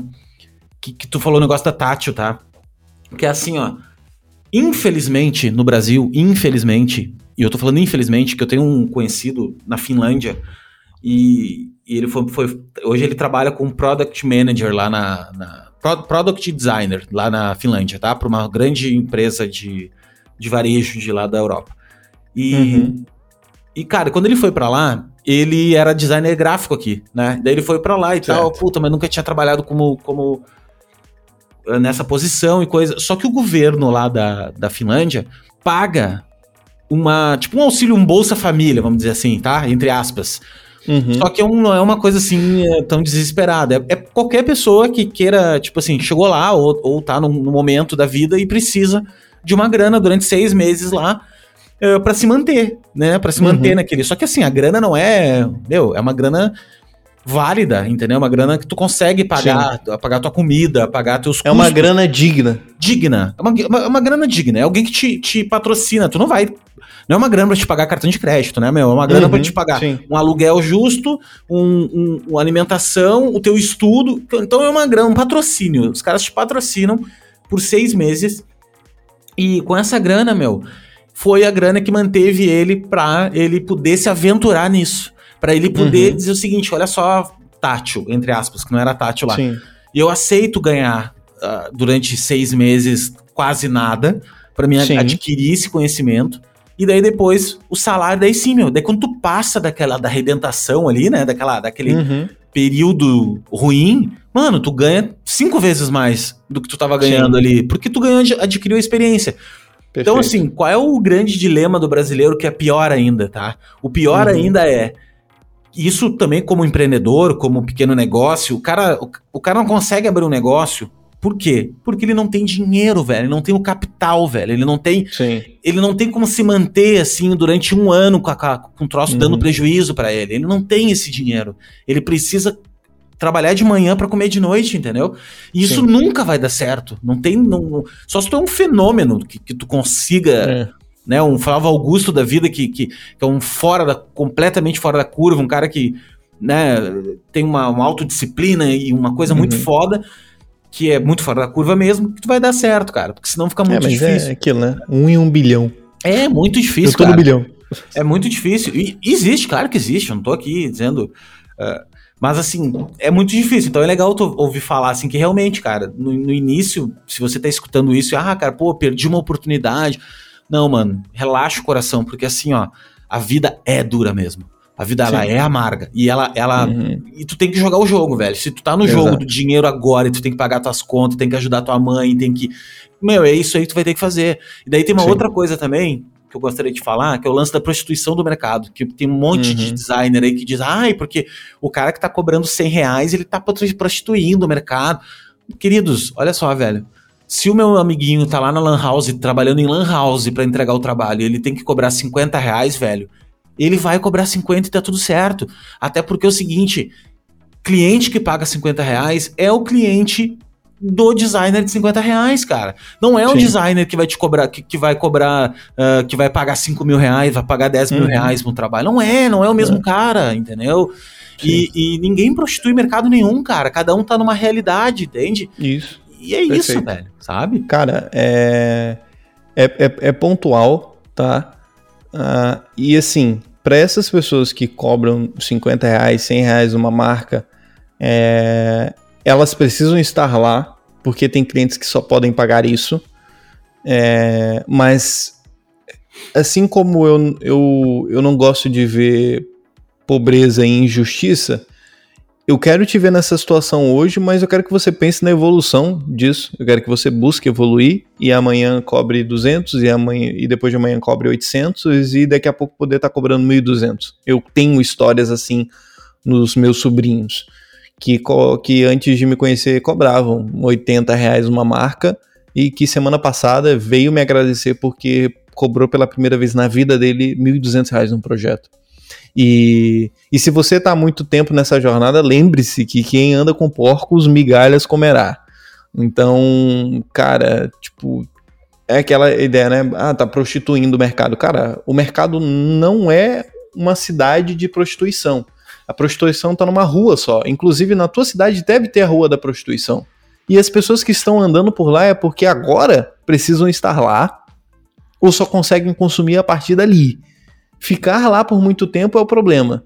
Mas ser um, um momento de transição, ser o início, cara, é, é como tu disse, o, o jogo é esse, o jogo, o jogo é sujo, cara. Você não, você em casa não faz ideia de quanto lá em cima o jogo é tão sujo quanto aqui embaixo. Tão sujo. É igual. Entendeu? É igual. E assim, ó, o lance que tu falou do. do que é real, assim, é, na verdade, nossa missão aqui é mostrar pros caras para as pessoas que estão cobrando 50, que cobrar 50 não é o jogo. Entendeu? Que assim, cara, olha só, tu não merece cobrar 50. É só isso. Não tem problema cobrar agora. Ó, oh, meu, tudo uhum. bem. Só que eu quero que tu tenha uma fagulha na tua cabeça dizendo o seguinte: pá, meu Léo me disse, o Caio me disse, o, o Kimura me disse, o Fulaninho me disse, a galera me disse que é o seguinte: não tá valendo eu cobrar 50. Eu preciso uhum. aprender a cobrar 200. É só isso que tu tem que saber. Sim. E não ficar na tua, na tua não ficar numa bolha ou achando que cobrar 50 tá justo. Não tá, uhum. entendeu? É só isso. E assim, uma coisa.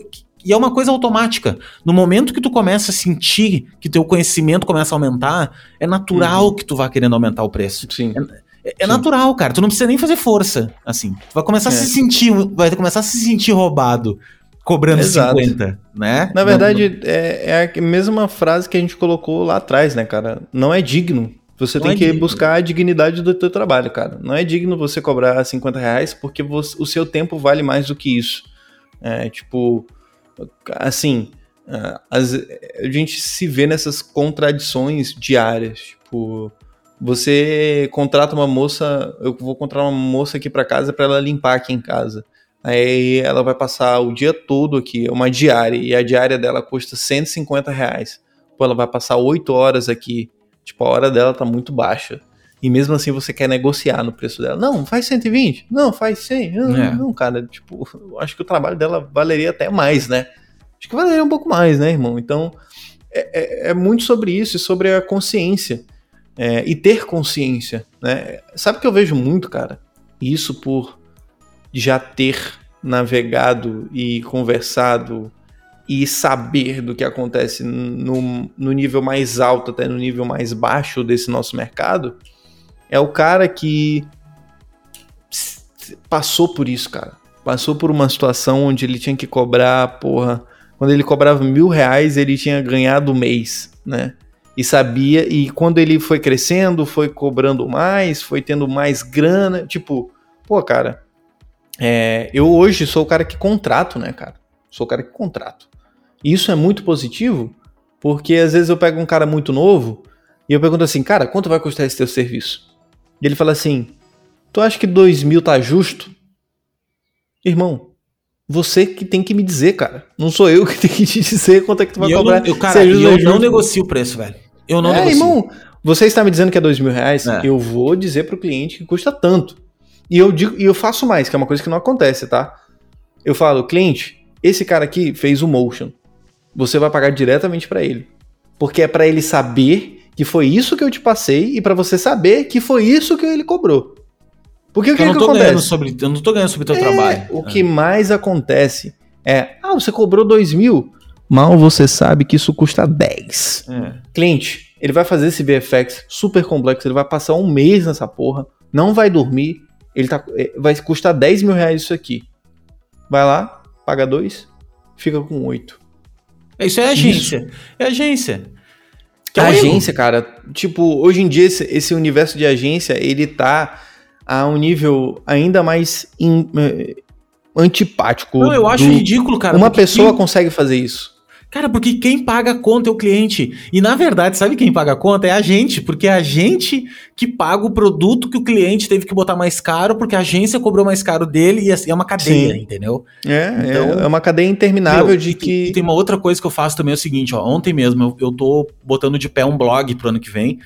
E, uhum. eu quero fazer, tô fazendo bem organizadinho agora, tô me dedicando bastante à produção de conteúdo e tal, e eu quero fazer a, a capa do, do, dos posts uma ilustração. Eu acho muito legal isso, assim. Tem uma ilustração tipo o. Tipo meio Timp, por exemplo, sabe? Ou a Goldere, assim, que é uma, uma ilustraçãozinha uhum. legal. Cara, eu não sou Beleza. ilustrador, né? Vou atrás de um ilustrador. Uhum. Daí botei no meu, meu stories, cara, alguém conhece o ilustrador? Vieram algumas pessoas, passei uns briefings, assim, mas meio por cima, e veio os preços. Sim. Cara, uma disparidade de preço, assim, completamente bizarra, assim, sabe? Uhum. E obviamente que a pessoa que mais me cobrou era a pessoa melhor mesmo, assim, a pessoa que, pá, cara, aquela ali eu queria muito trabalhar com ela, queria muito. Só que Sim. a grana que ela, que ela me cobrou, totalmente justa, inclusive barato ainda, pelo trabalho dela, uhum. conhecendo o mercado uhum. que eu uhum. conheço, né? Só que, Sim. cara, meu budget é, é, é, nada, entendeu? Eu não tenho, eu tô tirando do meu para fazer. Então eu uhum. realmente eu vou ter que começar um MVP, vou ter que começar pequenininho e tal. Sim. Cara, e expliquei pra ela, falei, cara, olha só, eu não tenho como. Não, infelizmente, eu não tenho como trabalhar contigo agora, porque, cara, não tenho. E eu não tenho nem cara de pau de te fazer uma contraproposta, porque o que eu tenho. Uhum. Vai ser infimamente um valor, tá ligado? Assim, não tem como eu te falar, ah, olha só, é a metade, é um terço, não tem como eu fazer. Sim. E daí ela disse assim: Não, Léo, mas eu quero muito trabalhar contigo. Quero muito, cara. É uma oportunidade que eu tenho demais. Quanto é que é o máximo que tu pode pagar? Ah, mano. Daí eu falei, e nem era, eu nem poderia pagar aquilo, sabe? Assim, eu nem poderia, Sim. eu já tava. Mas assim, ela me encantou e eu também daí eu pensei o seguinte: não, cara, então eu vou, eu vou investir nisso, né? Então, uhum. fiz uma proposta para ela de um valor que eu já não podia pagar, mas, mas era muito abaixo do que ela cobrou. E ela Sim. me fez uma contraproposta. Me disse o seguinte, Léo, eu aceito esse dinheiro, tá? Só que tu faria para mim uma mentoria? Porque eu gosto muito do teu trabalho, eu tenho muita dúvida que eu acho que tu poderia me esclarecer e tal. Pá, mano, fechou todas. Por que que fechou todas? Porque ela tá ganhando, ela vai ganhar uma coisa. Eu me sinto menos mal, porque, pô, ao menos eu não tô uhum. né, explorando a pessoa, eu não tô indo num valor mais baixo que, que ela tá recebendo. Sim. E os dois vão ganhar, é um ganha-ganha. E assim como, cara, para as pessoas que me mandaram o orçamento muito mais baixo, eu falei com as pessoas, falei com elas assim, cara, olha só, eu acho que teu trabalho vale mais que isso. Porque tu tá cobrando um valor, cara, completo. E o cara me disputa, Léo, pô, obrigado, cara. Ao menos tu me deu uma. Porque eu também tava com essa dúvida e tal, não sei o quê. Então, assim, uh, muitas vezes, cara, quando o cara me dá um preço muito baixo, eu, se eu posso pagar, né? Tem projetos, às vezes, que eu já tenho um, budget pré-definido que é maior do que o cara me deu. E eu, eu prefiro pagar um pouquinho mais, porque eu sei que o cara vai dar, meu, 110%, sabe? Assim, quando o cara. Meu, isso muda tudo, cara, muda o jogo, sabe? O cara vai fazer uma coisa melhor do que ele, do que ele pensou uhum. fazer, sabe? Por causa de dinheiro. Uhum. E na real é mesmo, cara, a gente vive pelo dinheiro, mano. Então, Não temos que ter vergonha disso, não temos que ter, ai não, o design, mano. É, o design vai a, a, começa a partir do momento que tu tem as tuas as tuas uh, necessidades resolvidas, né? Não adianta nada Sim. tu tá trabalhando ali pelo futuro do design, sendo que tu não tem dinheiro para pagar tua tua internet, é. entendeu? Exato. Ou tua comida, né, velho? Então é muito louco assim, né, nesse nesse clima. Mas, Caio, me diz uma coisa, e como é que tá a tua vida hoje, mano? Como é que tá, assim, como é que estão tá tá os projetos? O que, que tu imagina pra... A gente tá gravando esse podcast no final de 2021, só para vocês terem uma noção. Dezembro, né? Hoje é... Dezembro. É, finalzinho do mês. Esse, esse, programa vai sair mais ou menos quando? Pra eu ter uma ah, ideia. Ah, mano, janeiro, né? Porque... Janeiro. Ah, até porque janeiro. duas semanas, uma semana mais é janeiro. É verdade. Né? A gente ainda não é Natal aqui, galera. Só pra vocês terem uma é. ideia. Vamos, vamos datar o programa. Ainda não é Natal aqui. É, cara, eu queria muito poder estar tá aqui hoje, cara, te falando sobre um dos projetos mais importantes da minha vida até então, que é o Nemesis, que é a minha é a primeira minissérie de design que a internet vai ter. E é um projeto que eu já tô há, cara, sete meses trabalhando em cima dele. Eu queria, eu queria muito que tivesse saindo no Natal, porque seria um presente para mim, um presente para um monte de pessoas que tá esperando essa minissérie sair sabe? Pessoas que estão aguardando e estão tão ansiosas quanto eu para ela, para que ela saia. Mas eu aprendi com o tempo é, que só me perguntaram outro dia e eu acho que eu encontrei a resposta perfeita. Caio, quando é que sai o Nemesis? Eu respondi quando tiver pronto. Quando tiver pronto vai sair. É, porque eu tô fazendo algo mas muito, muito especial, mas muito especial mesmo. E, é, e, e qual é o nível de especial? Uhum. É, alguém falou, hum, hum, acho que foi minha Siri aqui. Ela, ela ficou curiosa também. Ela ficou curiosa com o Nemesis. Hum, hum, me conta. Me conte é, mais. Me conte mais. Então, é, o Nemesis é uma minissérie de, de, feita em três atos. Então, são três capítulos. Cada capítulo deve ter duas horas de conteúdo ali, de conversa, de ideias, de maluquices que eu estou escrevendo, roteirizando vou atuar, filmar, editar e entregar. Vai ser tudo feito por mim, não vai ter ninguém que vai colocar a mão nesse material, a não ser a minha pessoa. É, e o mais importante, que para mim é condição sine qua non para que isso exista, eu não vou vender enquanto não estiver pronto. Vai estar tá tudo escrito, gravado, cortado e editado, e quando estiver pronto, aí sim eu vou vender. Porque o que acontece hoje é uma venda antecipada de algo que você ainda não fez. É, então a pessoa vai lá, grava dois episódios, grava dois episódios e vende como tivesse um conteúdo de 40 capítulos. Se as pessoas apostarem, ele continua gravando. Se não apostarem, foda-se. Então, antes disso, eu preciso ter o um material nas mãos. Porque o que acontece? Quando você vê muito esses trailers, por que, que eles são tão parecidos? Por que, que essas vendas são tão parecidas? Porque as promessas são as mesmas. Porque o que você tá vendendo é uma promessa e não o que tu tem nas mãos, porque você não tem nada nas mãos. Não, e cara, então, e na real fica tudo muito nesses lances de gatilho, de ah, é, vamos, exatamente. Ah, oferta e vamos. Eu, eu, eu, trabalhei com o mercado de lançamento, cara, nesses últimos seis meses, com os grandes players do mercado. Eu trabalhei com uma agência uhum. chamada Gratitude. Os caras lançam. Putz, uns caras gigantes, assim, milhão e tal, não sei o quê. E, e, e, eu já tive contato com, com lançamento há um tempo atrás, fórmula de lançamentos, coisas assim. Uhum. É o seguinte, cara eu tenho uma opinião sobre isso. primeiro delas é que lançamentos nesses formatos, eles estão com data marcada, tá? E eu não tô falando Sim. isso da boca para fora, porque tanto na empresa lá e tal, os números começaram a, a, ser modificados, porque, meu, o mercado, ele tem, uma, ele tem um ciclo, né, cara? Ele tem um Exato. momento... Porque, assim, as pessoas começaram a perceber que, ah, só um pouquinho, cara. Ah, tá, mas é, o cara vai transformar a minha vida, o cara vai isso, o cara vai... Mano, mas já é a terceira transformação que eu compro e é, nada aconteceu. Dia, nada acontece, eu ter ficado com menos dinheiro. É, eu acho assim, eu acho que conteúdo, educação, tá? Eu tô, o mercado de educação para mim é o mercado um dos mais importantes do mundo. Para mim o mercado uhum. de educação é a base de tudo. Não tem, não tem como tu ter um bom, um bom carro, um, tu ter tudo, qualquer outra profissão parte da base de educação, qualquer uma, né? Sim, sim, sim. E o, e o, mercado digital, não preciso nem falar nada, eu acho que tá tudo aí, né? IAD, eu acho que o métodos de ensino, acho que isso aí a gente vai ter que estudar muito, mas a maneira de lançar, eu acho que essa coisa do vou fazer uma super oferta com gatilho mental, com escassez, com escassambra, mano, isso aí não sei, sabe? Eu acho que isso aí é até um ponto. Eu acho assim, se tu tem um produto do caramba, um produto bom, com uma, com uma, com uma, uma proposta de valor clara, né? Uma proposta de transformação clara. Ó, cara, que nem eu tenho aqui um produto que vai resolver esse lance aqui, cara. Tudo Sim. bem eu bater nesse lance, bater, na, bater no, no, motivo que ele vai resolver, no, né? Levantar uhum. essa. É, conscientizar a pessoa que ela precisa daquilo. Mas agora, criar gatilhos para isso, criar coisas. Eu não sei, eu, eu, tenho até um passo um pouco atrás, assim, com isso, por, por, por motivos. Não sei, pode funcionar ainda. Eu acho que funciona, tá? Porque eu vejo resultado, uhum. vejo uma galera fazendo. Ah, mas porque o cara tem resultado.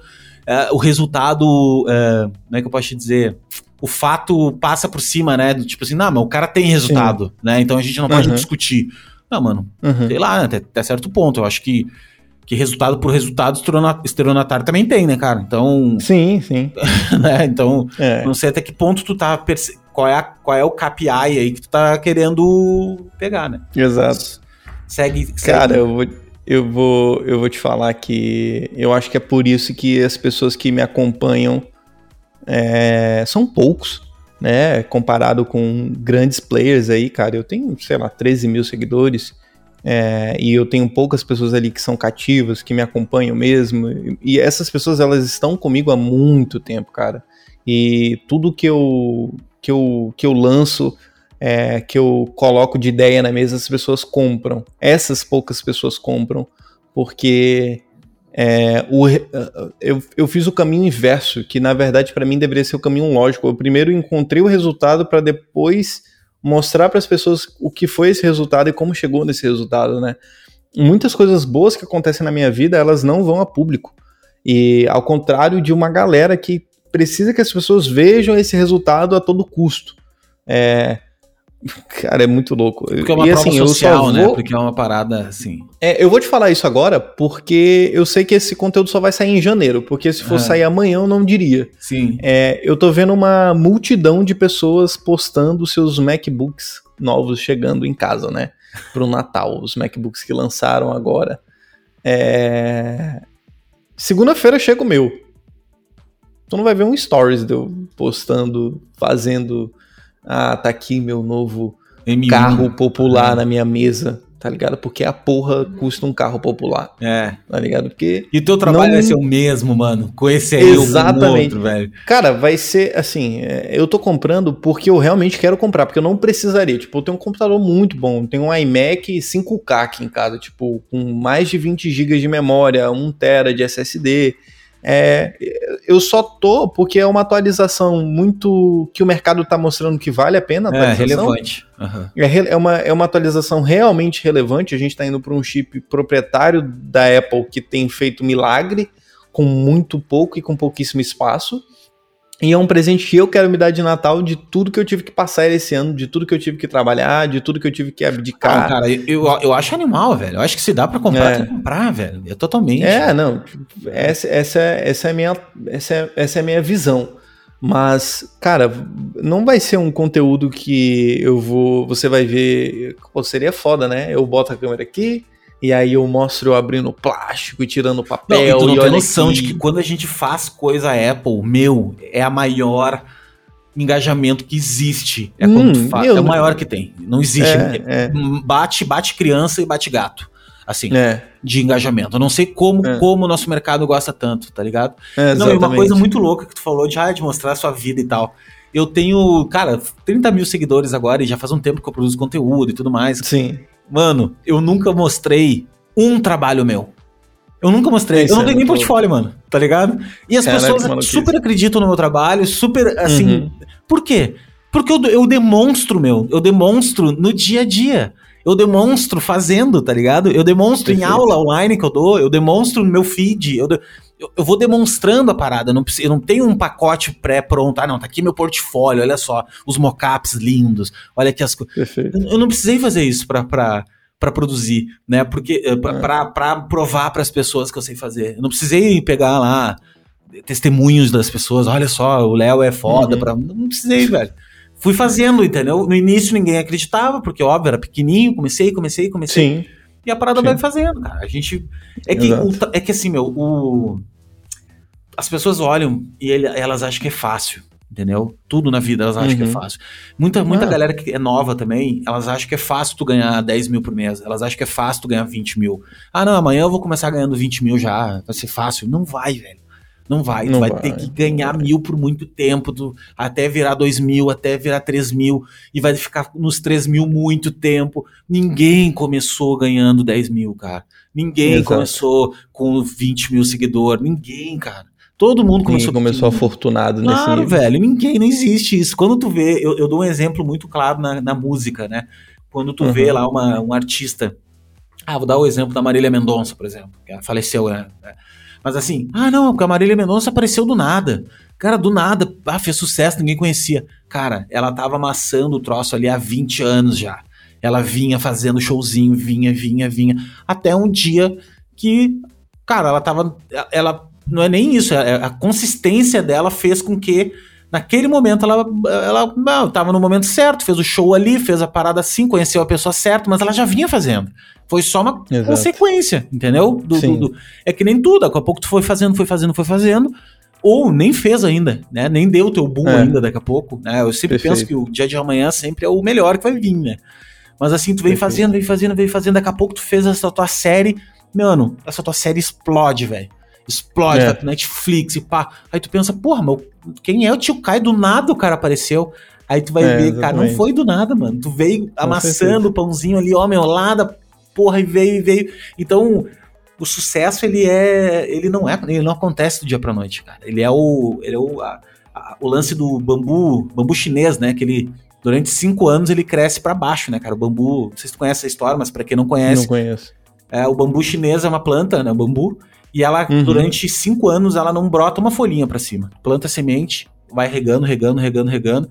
E, mano, tu acha que não vai crescer aquela planta, né? Cinco anos, né? Durante Sim. cinco anos ela não cresce nada. No próximo ano ela cresce oito metros de altura. Então, tipo assim, ela durante cinco anos ela cresce para baixo, velho. Ela cresce para baixo, ela cresce a raiz dela. para que quando ela cresça os oito metros, ela tenha como se suportar, né? É, então, um crescer para cima. Ali. É, mano, a parte que aparece é fácil, velho. Mas é o iceberg, né, cara? A parte. A parte mais difícil é a de baixo, é a parte que tá para baixo, que é, que é, o conhecimento. Por isso que Perfeito. Ninguém cresce do dia pra noite. Assim, um cara apareceu do nada. E, e, e, os que aparecem do nada, por exemplo, tu vai lá e ganha uma mega cena, o cara bota tudo fora, velho. Por quê? Porque ele não ele não construiu aquilo, ele não ele não tem na cabeça dele o mindset, ele não não, não tem ferramenta para lidar com aquilo ali, entendeu?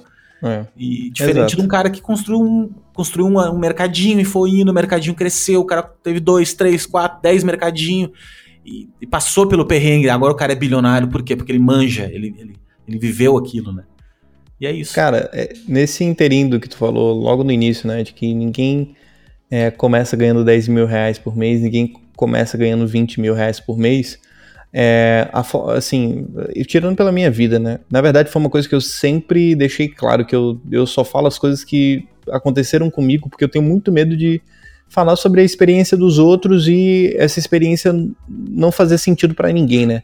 Então eu falo sobre experiências que aconteceram comigo e que fizeram sentido para mim. É, você não vai começar ganhando 20 mil reais porque é importante que você não comece ganhando 20 mil reais.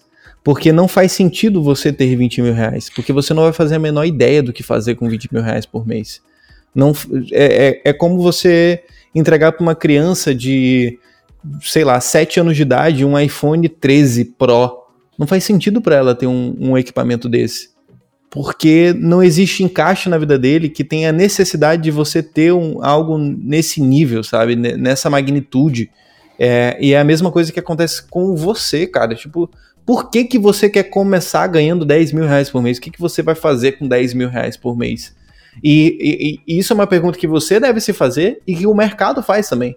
O mercado disse, cara, não faz sentido essa pessoa ganhar 10 mil reais por mês agora. Vamos entregar uma oportunidade de 3? Vamos entregar uma oportunidade de 5? E conforme a tua vida vai evoluindo, conforme as coisas forem acontecendo, naturalmente vai passar a fazer sentido você ganhar mais.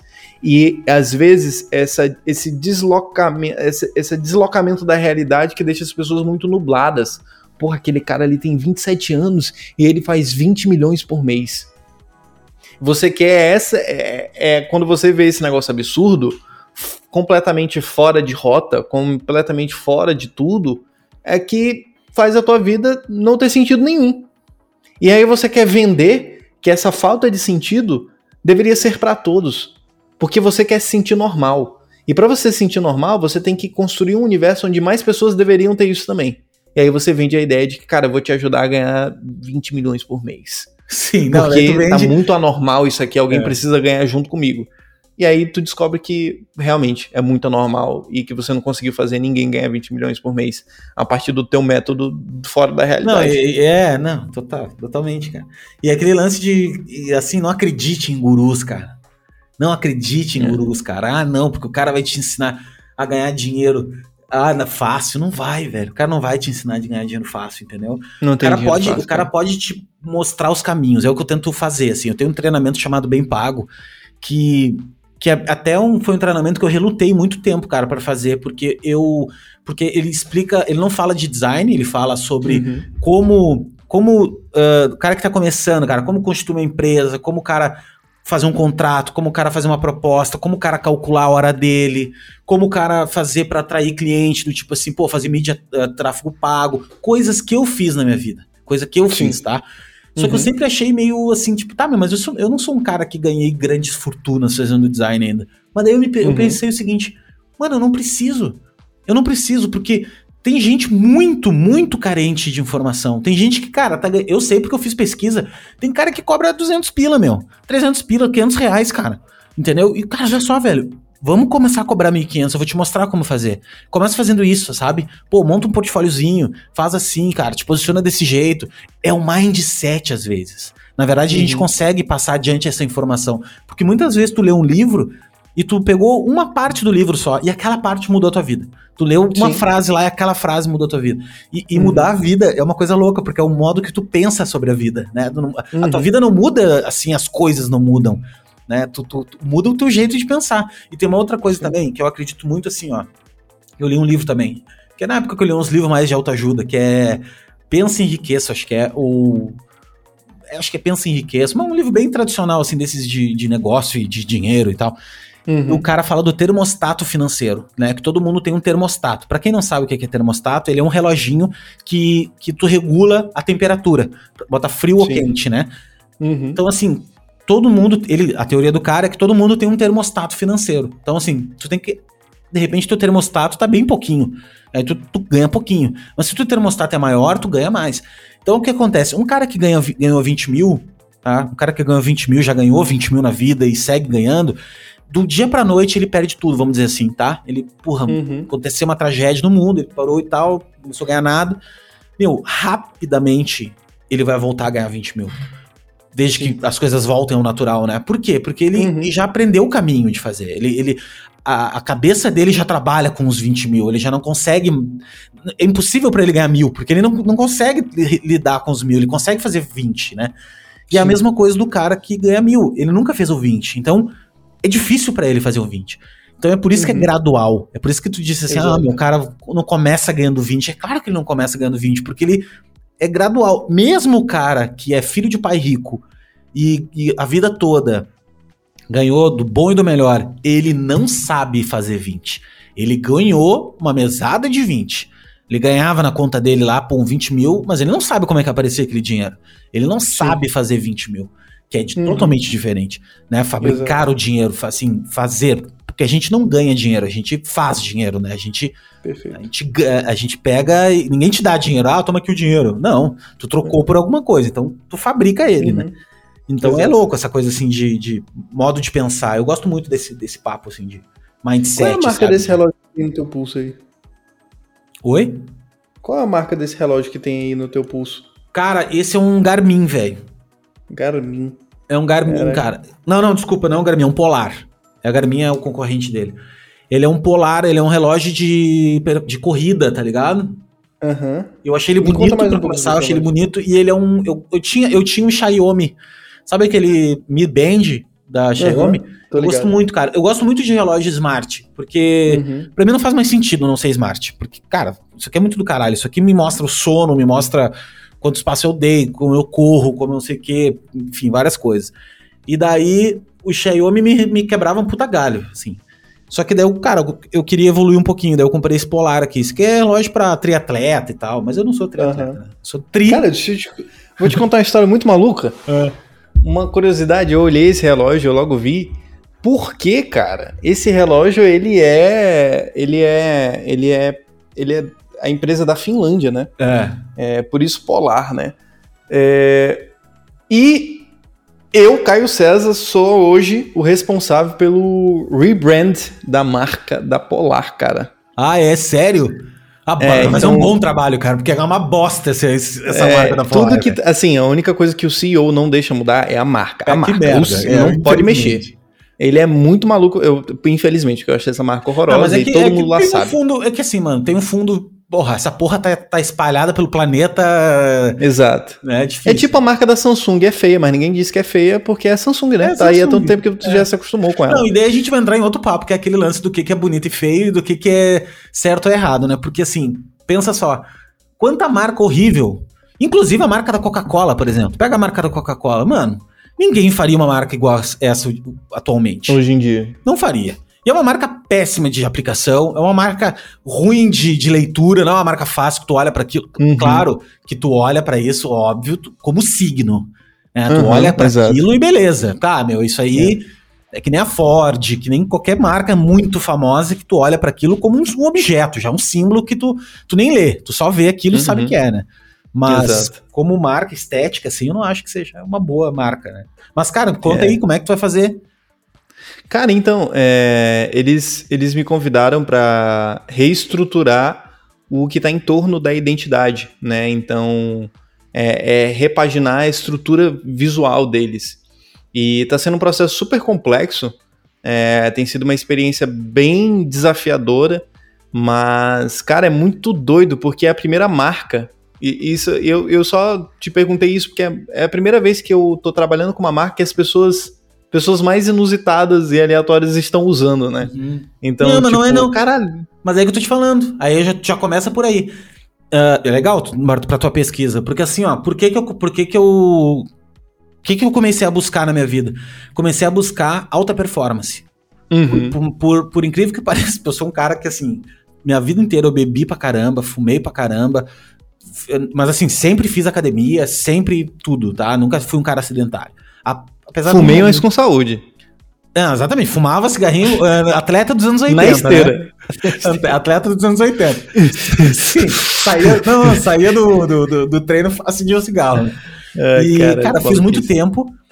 Só que daí tá, meu, parei de fumar, parei de beber, tô, cara, tô num climão, agora tô meio gordinho porque eu tô comendo muito doce, cara. Ah, daí é Hum, cara, eu sou maluco com doce. Meu, cara. nem fala, velho, assim, eu tô, eu tô Eu comendo adoro doce chocolate, é foda. Ah, tá louco, chocolate, qualquer doce, cara, esse é o meu problema. Qualquer doce, eu não tenho ruim. assim. Eu, pra mim é qualquer doce, não pode ser muito doce, mas Não, pra mim sendo. tem, que- ser muito doce, assim, tem que ser, Pra mim tipo, não, cara. Tiver muito açúcar eu já não curto. Tipo, eu não pego um- uma barra de, de chocolate do supermercado. Eu, eu quero pelo menos um cacau show um pouquinho mais ajeitadinho, saca? Sim, Hoje sim, eu, sim, eu- sim. eu Não, eu sou sou meio mais- eu antipático sou- por um doce muito doce. Não, eu sou mais roots, assim. Eu pego, se tiver doce, eu como. E, e, cara, o doce é o pior pra engordar, não tem, né, cara? Doce É, engorda não de uma maneira fodida, né? eu ganhei um tô boost só de doce. rechonchudo, assim. Eu sinto que eu tô, pá, tô quadrado, né, cara? Mas eu vou dar um pesado. jeito nisso. Não, vou dar um jeito nisso. Eu no início. E a todo- Polar vai te ajudar com isso. Não, não, não me ajudou até agora, tá ligado? Porque tá lá. Só que acontece que eu, eu vou botando assim, por exemplo, ah, vou comprar um tênis. Agora quando eu comprar. Não, quando eu comprar o relógio, ah, vou comprar o relógio, aí eu vou começar a correr de novo e tal. Comprei, não rolou. Aí não, vou comprar um tênis novo. Vou um tênis novo e tal. Comprei o tênis, não rolou. Aí eu comprei um- Hum. uns fones de ouvido, velho. Uns fones de ouvido. Não, não. Quando chegar os fones, agora eu vou. Só que assim, eu sou um cara muito do. Muito do início do ano. Eu sou um cara bem do início do ano. Então, assim, eu parei de beber no início Sim. do ano, parei de fumar uns anos atrás, no início do ano. Eu sou um, eu sou um cara meio do, do início do ano, assim. Então Sim. eu vou esperar agora esse início de ano e vou parar com açúcar, assim. Vou dar uma cortada no açúcar, vou Dá pro uma diet, segurada. assim. Vou, vou pro diet, meu. Vou fazer umas paradas diet, que dá uma Uhum. gabelada no cara, fruta, vou fazer um. Falei já com o meu Sim. nutricionista, que é um cara do, do esporte. E daí o lance do relógio, tá, meu? O lance do relógio é o seguinte: eu procuro performance. E daí é uma- eu comecei a procurar marcas de performance. Né? Tipo, ah, um Uhum. relógio. Cara, tem du- duas marcas de performance. Daí tem a Samsung, mas não é performance. Tem, o, tem a Apple Watch, que eu acho bunda mole pra caramba, total bunda mole. Assim, eu acho Uhum. um relógio que, que Não gostei coxinha, do design coxinha, dele, coxinha. Não, não acho legal assim o design dele. Eu queria um relógio uhum. redondinho, tá? E uhum. daí eu conheci a, tem a Garmin e tem a Polar. Isso. Que é. Isso. Vou te contar a pior coisa deste relógio aqui. A coisa mais frustrante desse relógio aqui. Esse relógio aqui okay. é o Polar Unit, acho que é o nome dele, tá? Acho que é Unit. É, Polar Unit. Acabou a pilha dele, a bateria. Ele é carregável, tá? É recarregável. Uhum. Só que se, quando estourar, eu não tenho mais o que fazer. Não tem como eu trocar a bateria dele. Eu tenho que botar fora ele, velho. Olha que, olha se tem cabimento fora, isso. Assim, é, é o. Pra mim não tem Pra mim, eles perderam o cliente, tá ligado? Eles perderam o cliente. Daí tu vai dizer, ah, não sei o quê, porque daí tem a versão Advanced, daí tem, né? Esse que é o Unity, que custa uhum. 1.700, acho que foi. Aí tem o. Aí depois tem o Advanced não sei o quê, que daí é 2,5. Daí depois tem o não sei o quê, que é 4. Aí a partir do de 4, aí sim, aí tu pode ir lá trocar a bateria, tá ligado? Só que, tipo, uhum. mano esse aqui é um 1.700, que não é um relógio barato, cara. Não Sim, é um relógio assim é que barato. diga. Pô, não é, meu. O, o Xiaomi, E não tem nada esse relógio. Assim, não tem nada que o Xiaomi não tenha. Nada. O, é. tudo exatamente igual, não tem nada que o Xiaomi. Ele tem uma, uma parada diferente que é assim, ó. Ele tem como se fosse um coach. Então, tipo, tu marca aqui, tu, tu tem uns programa, uma programação no aplicativo que ele te diz assim: uhum. ah, vou treinar hoje. Aí ele te manda tu correr não sei quantos metros, daí ele faz um esquema de treinamento. Assim. Sim. Mas não tem nada que que seja muito diferente, assim, uma coisa que valha, ah, 1.700 reais, é mais pela marca. E Cara, ele tem um isso... apelo que eu aprendi, tipo, eles são super estudiosos lá dentro do, da Polar, tipo, quando eles me apresentaram o case deles, eles são uma das, uma das marcas que é, ele, eles até mostraram um gráfico lá de como as empresas lidam com os dados, né? E como eles apresentam os dados. A Apple é uma das empresas que pessimamente te apresenta os teus dados, porque eles não significam muita coisa para ti. E a Polar, eles sempre procuram te entregar as informações de uma forma que seja útil e que seja realmente muito profissional, né? Então, eles têm esse apelo tribal que é, eles estão num lugar muito extremo, né, cara? Então, se você é tipo um, pô, cara, vai trabalhar, vai vai fazer snowboard, vai vai fazer esqui, cara, você vai ter que usar um polar, porque é. eles não vão o, o, os dados vão ser captados de forma perfeita, é. independente da condição que você estiver. Então, por isso que ela é vista por, por pessoas de alto nível, né? Alta performance. É pra Iron Man. Porque, tipo, cara, imagina um relógio da Apple fazendo um cara fazendo um Iron Man. Ele Rapaz. não chega, o relógio não chega até o final, porque o suor o, não é um suor comum, não é um desgaste comum, não é uma tensão comum. É. Entendeu? É um negócio muito incomum. E, o, e, o, e a Polar é conhecida por ser o relógio que aceita o incomum e que te entrega mais focar. É, não é, eles falam, a gente não é um smartwatch, a gente não tem nada de smart. A gente é um professional sport watch. Né? É, total, é mais nesse meu. sentido. Inclusive, eles têm a API aberta deles, né? Eu, se eu quiser, eu posso fazer um programa utilizando a API deles. Se eu manjar sim, de Python sim. ou manjar de qualquer linha de programação, eu vou aqui, e faço para mim um dashboard meu. Ah, cara, olha só, eu quero Exato. puxar meus dados de sono, quero puxar meus dados. Perfeito.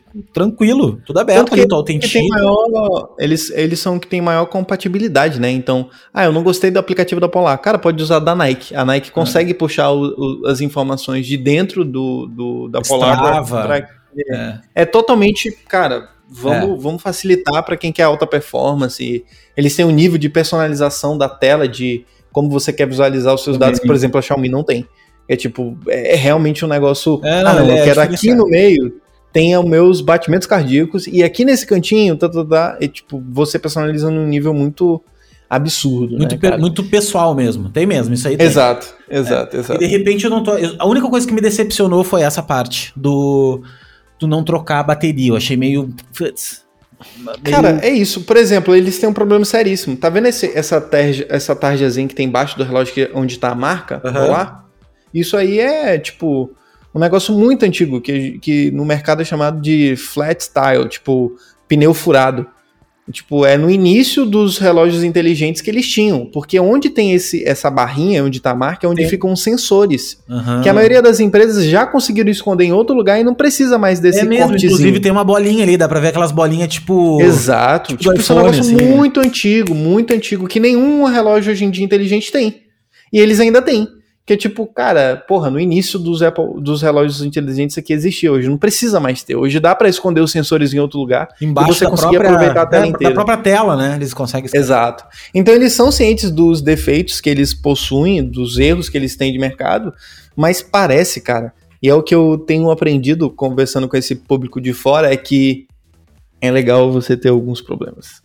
Porque você vai ter, a, a- você vai ter espaço para poder fingir que isso é um, um avanço no futuro. melhoria. Ah, conseguimos, entendeu? Ah, hoje as nossas É o baterias. gatilho mental da novidade, né, velho? É, é Exato. Cara, se eu resolver tudo agora, eu não vou ter novidade pra semana que vem. É. Então relaxa. É. É, tipo, obsolescência É. programada, o nome disso.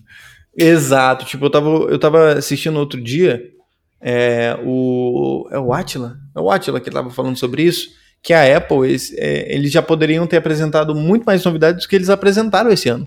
Eles só não conseguiram porque a gente tá tendo uma puta crise de chips no mundo, onde tá faltando chip para as coisas. Isso, né? É porque tudo tá ficando inteligente, tudo ficando inteligente e com uma escassez até de até a falta de sal aginomoto tá trazendo problema para os chips. Então, cara, possa ser que o mercado, os celulares da Apple poderiam ter vindo muito mais avançados, mas não puderam vir porque a gente está tendo um problema de escassez da base do produto.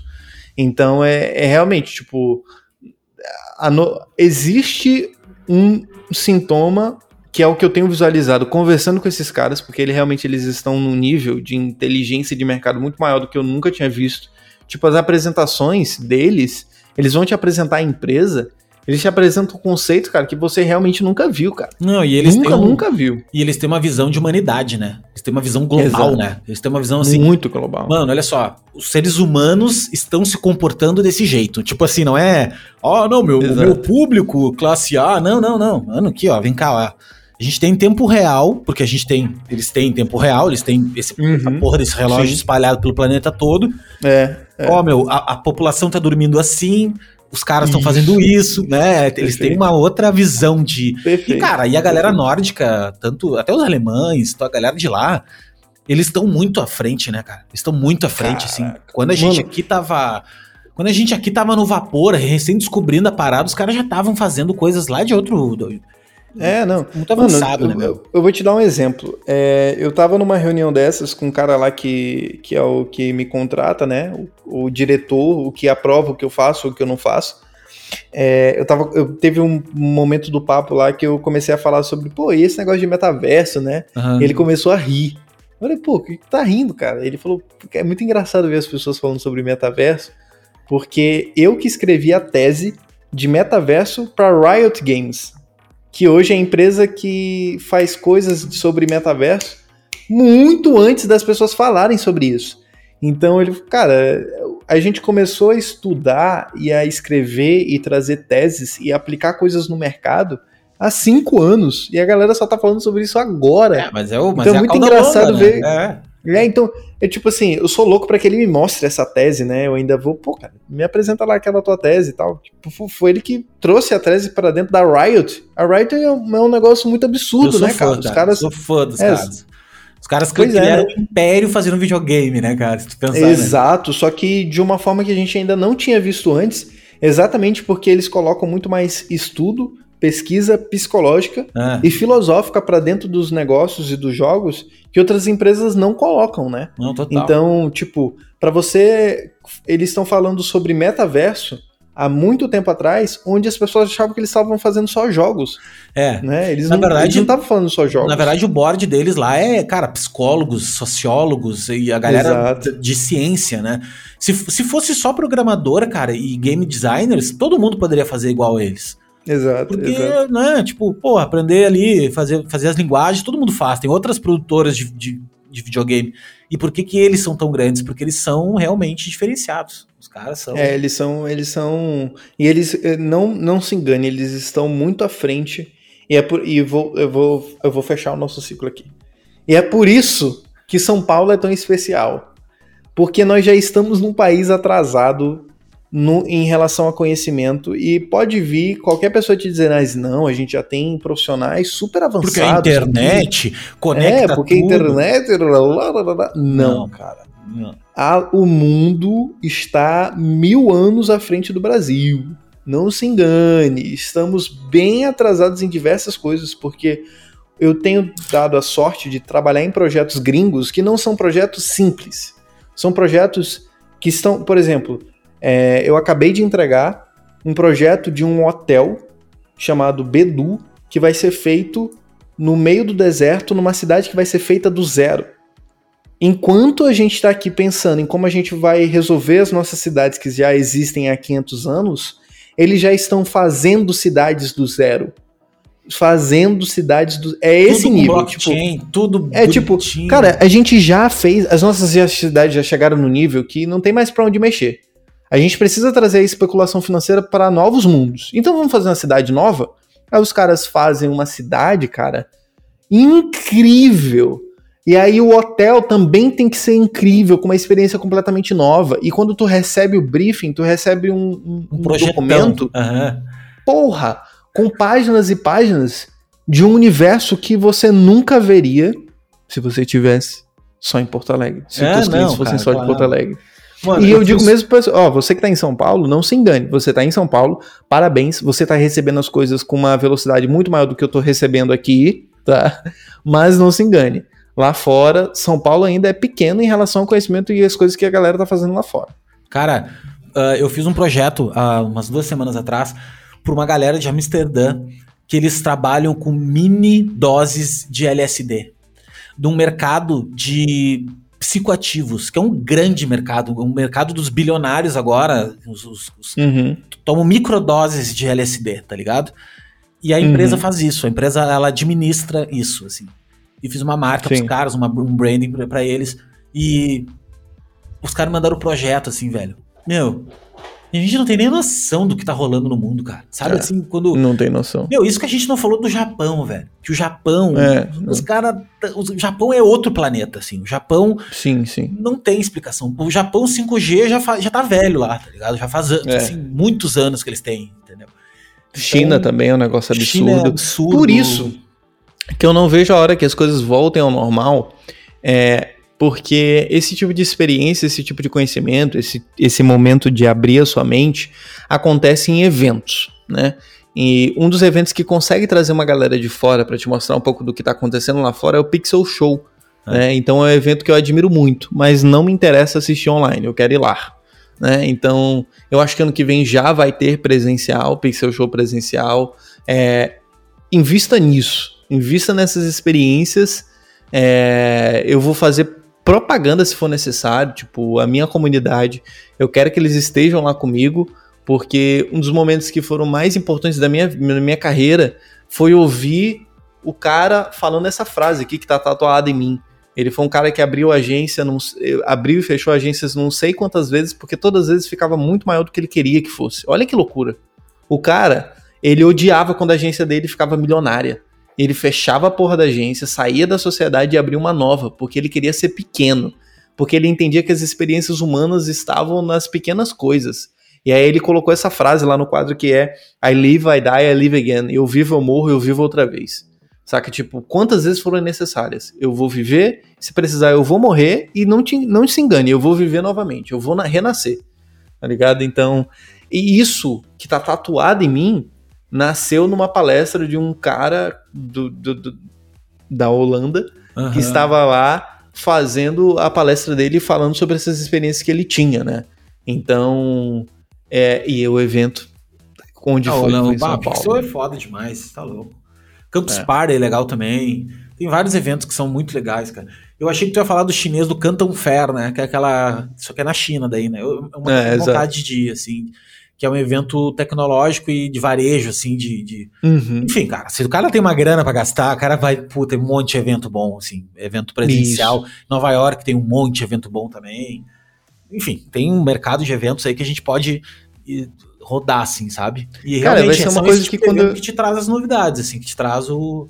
É, cara, daqui a uns dois anos que eu, de acordo com o meu planejamento de vida, eu vou poder estar é, tá mais tranquilo é, vai ser uma coisa que eu vou, eu vou buscar muito na minha vida, cara. Fazer viagens que tenham algum sentido a mais, né? Tipo, pô, eu vou para Dubai.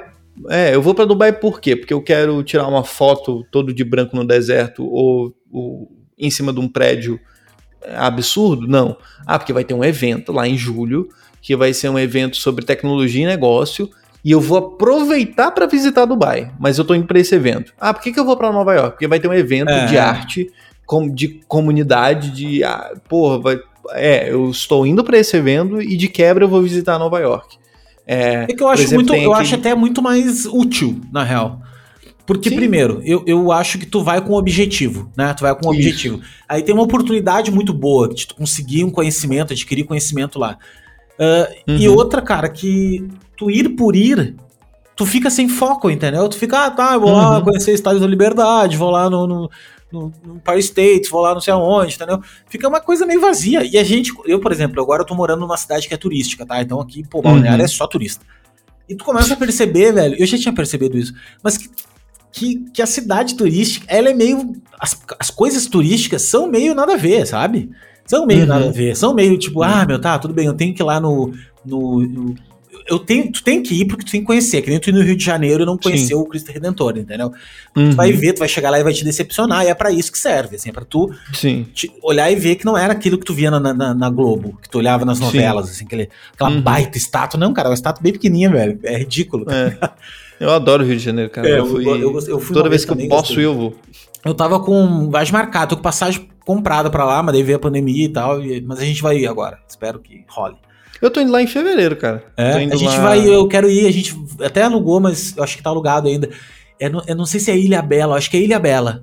Que Ilha é, Bela, muito bom. Que é lindo lá, né, cara? Então a gente uhum vai para lá. Eu e minha esposa vão ficar um, uns dois dias ali em Copacabana e depois a gente vai ficar um tempo lá. Né? Caralho, tu tá pedindo pra ah, Copacabana fuder, é animal, né, meu? É que Rio de Janeiro legal é ali, né? É ali, Leblon. É tipo, cara, é, é. É, daí tu vai ali. É, é. Eu, eu, eu, conheço, eu conheço o Rio de Janeiro num outro nível, porque eu, eu, eu tive uma namorada lá, né, cara? Então.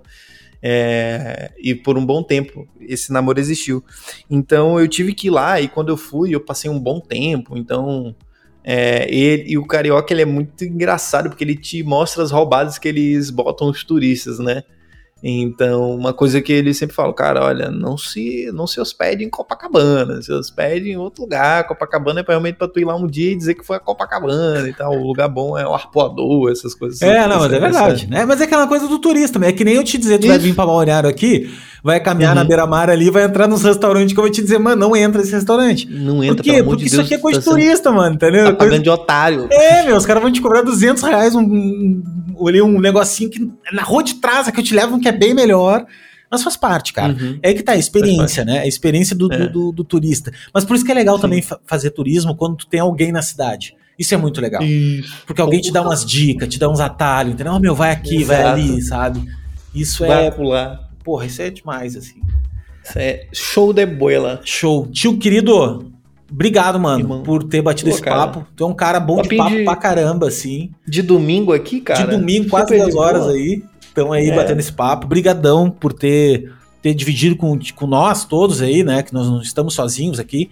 Uh, a tua história, que é uma história muito bonita, cara. Uma história muito de, de guerreira, assim, né? Um cara que, que não veio, não teve pai rico aí pra, para te ajudar no caminho, fez, fez a tua carreira com a, com, a, com a cara e com a coragem, então é legal ver isso, ainda mais num mercado que nem o nosso, que, que tem tem muito filho de pai rico, não que tu tenha culpa de ter filho do. Né, assim, às vezes a gente bota a culpa também, ah, o cara é playboy. Mano, o cara não teve culpa de ter nascido rico, né? é. né? Não tem, acho que não existe isso. Mas é bonito ver assim. Se tu que... tivesse, tu teria, faria a mesma. É, exatamente. Eu, eu adoraria ser filho de pai rico, velho. Pô, queria, meu, eu queria ser herdeiro, cara. Esse Nossa, é meu sonho. Cara, eu tenho paixões de herdeiro, esse é o problema, né, cara? Eu tenho paixões de herdeiro, eu gosto de coisa boa, cara, entendeu? Eu, eu gosto. É. De, quando eu vou numa loja e vejo a melhor roupa, a roupa é cara pra caralho. Eu vou num lugar, o tênis que eu olho é o tênis que é caro pra caralho. Entendeu? Sempre uhum. assim. É, Sim, eu, exato. Sempre assim, entendeu? Eu, tô, eu sou um pobre frustrado, porque eu gostaria de ser rico. Eu falo pra minha mulher que em outra encarnação eu era um. Cara, eu era milionário e eu só que fui um pau no cu, aí, sabe? E daí Sim. nessa eu vim meio tipo, tá, meu, agora tu vai vir pobre. Pra vai tu... ter que pegar humildade. Vai pegar humildade, tu vai passar a vida. E tô errando, e tô falhando de novo. é, agora eu tô, mas eu tô no, tô no processo, mano. Tamo, tamo indo. Tô no processo. E. Cara, e obrigado, eu te mano. agradeço, cara, porque foi uma conversa. Cara, fazia muito tempo. É porque eu tô tão desaparecido da internet. É, assim, cara, quase não tô postando. Pô, quando eu posto, eu posto um projeto. Fico feliz de postar projeto, a galera vai lá, curte, compartilha, comenta, tá? É, mas assim, nos stories eu não tô tão ativo. Então tinha uma época que eu tava tão ativo, cara, que eu, sei lá, eu era convidado com um podcast por semana, né? Só que os podcasts que eu sempre participei foram numa época que eu tava muito técnicozão, então não rolavam uns papos assim, né? Então foi legal, cara, porque eu até abri aqui foi muito louco, porque quando tu me perguntou onde era, eu consegui lembrar de um endereço que eu não falo sobre ele há 20 anos, ah, Pode crer. Quadra 7, Conjunto B, Casa 6, Candangolândia. E aí, enquanto tu tava falando, eu entrei também, e aí eu andei pelas ruas aqui no Google Maps, e, cara, foi muito emocionante, muito emotivo para mim reviver essa época da vida. Então, pô, é porque assim, a galera, tipo, vamos dar o contexto, né, cara? É domingo, tá perto do almoço e a, a, minha namorada não tá em casa, ela tá trabalhando. E parece que a gente tava aqui, trocando uma ideia mesmo, para aquela, conversa, aquela conversa de começo de dia, conhecendo um. Pô, uma cervejinha, né? Que a gente podia ter aberto uma é... cervejinha, né? Pra, pra... É, exatamente. Eu tipo, tenho... porra. A gente começou conversando nada a ver. Nada tipo, a ver. Cara, me conta um pouco aí sobre tua é, cidade, não, não, morar aqui, mas vai morar aí. O cara que louco. entrou no podcast querendo conteúdo no início, assim, se fudeu, né? Nos primeiros 15... Eu acho que ele não pegou nenhum, tá? Nenhum. Eu acho que, eu acho que de design a gente falou muito pouco. Mas, cara. Ele sabe que tem que morar em balneário, mas de aí. design não pegou nada. E que custa dinheiro pra caralho morar aqui. Cara, e vou te falar, mano, seguinte, uh, mas eu te falei no início, até em off, tá? Assim, um, um dos grandes uma das grandes sabedorias que esse podcast me trouxe, e eu acho que ele é o norte dele, a missão dele, é dar uhum. voz, cara, a, a histórias do, dos caras por trás dos portfólios deles. Porque a gente Sim. tem uma visão muito, muito assim do, do tio Caio na, na no Instagram, no, no, no Behance. Sim. Ah, o cara do, do. Porra, um puta trabalho e tal. Mas quem é o cara? O cara Exato. que nasceu na Can, como é que é? Cangolândia. Candangolândia. Candangolândia, mano. Em Tangamandápio, parece o, Cara, o nome. se alguém que tá assistindo esse podcast morou na Candangolândia, pelo amor de Deus, Deixa venha falar comigo, cara. Eu vou fazer um Eu desafio mais aqui. ninguém de lá. Vou fazer um desafio aqui. Vá lá na, na caixinha. Quando sair esse podcast, cara que escutou até agora, vai ter no meu feed ali, Marco Caio e fale, uhum, por perfeito. favor, eu marque o nome da cidade, se você escutou até agora, que é Candangolândia, Candangolândia, Candangolândia. lá no, no, no, Distrito Federal, tá? Perfeito. Marque ali, por favor, marque o Caio também, que daí a gente vai saber perfeito. que você escutou até agora. E, Exato. E, e soube, cara, muito obrigado, Caio, de verdade, mano. Eu adoro esses papos. Pra mim é uma terapia, velho, esse, esse podcast. Porque eu começo. Terapêutico, terapêutico. Porque é do caramba, velho. Porque tu, o que tu falou, uma galera fala. Que é o seguinte, ó não, no bom sentido, assim, não é que isso seja normal, mas é uma coisa que é gostosa de ouvir. Quando o cara diz o seguinte, mano, eu falei de coisas aqui que eu não falava há muito tempo. Por é que, e, e, por que que é isso, cara? Porque a gente não se dá mais, a gente não se dá mais o tempo de falar sobre nós, a gente não se dá esse tempo isso. mais, a não ser, é. claro, que se tu faça uma, uma, análise e tudo mais, mas não uhum. é, tu não faz. Tenho certeza de que de amigos não cabe numa mão. Se tiver algum amigo, né? Nós, nos, nos dias de hoje, a gente tem muito conhecido, muito, ah, exato, muito contato, exato. muito seguidor, muito isso, muito aquilo. Mas amigo para tu trocar uma ideia, para te bater um papo, a gente não tem. E esses amigos que a gente poderia bater um papo, que são nossos que que te conheceram na Candangolândia lá, que, que são Sim. amigos que vão se lembrar das tuas histórias. Muitos deles não estão vivos, ou quando estão vivos, tu nem tem mais acesso aos caras, estão é. em outra vida. Então, é muito importante, cara. Eu acho muito legal, assim, a gente ter um espaço que a gente consiga trazer isso, sabe, mano? É legal. Exato. Então, deixa Exato. as tuas últimas palavras aí. Últimas não, né? As palavras finais aí pro. pro... As minhas últimas morro amanhã. É, é isso que eu ia dizer, né? Mas pra morrer. As últimas despede aí da galera. Cara, então, eu vou. Eu vou. É, a, a, nossa história é gigantesca, né? A gente tá conversando aqui há quase duas horas. E eu não contei, tipo, cara, sei lá, um terço de tudo que eu já passei, já vivi, já vi e já experimentei. E, cara, tipo, tu falou, né, sobre amigos, pô. É, em, em, São Luís, quando eu morei na Radional, eu só morei em bairro esquisito, pelo visto. Né? Puta, Agora só o nome, bairro só nome de, de, de, revista, né? Radional, é, Candangolândia. Candangolândia, essa é a pegada, essa é a minha pegada. Aqui eu acho que eu tô morando no primeiro bairro normal, que é Petrópolis. É. É, é, eu tive amigos que eu jogava bola e que morreram pro tráfico. Né? Eu, eu, e é muito louco, porque é uma escolha que tu faz, né? Tipo, quando acabou a pelada, eu poderia ter junto, ido junto com eles beber, ou poderia ter ido para casa, ou poderia ir jogar RPG com os meus outros amigos. Eu escolhi ou ir para casa ou ir jogar RPG. Mas se eu tivesse feito a escolha A, que era de ter ido com eles para outro bairro para beber cerveja ou para jogar uma bola com uma galera de um outro bairro que era pior que o nosso, eu poderia não estar aqui. E esse sentimento é muito esquisito dentro da gente, da gente. Pô, e aquele nosso parceiro? Pô, cara, morreu, velho. O facada. Pô, morreu como?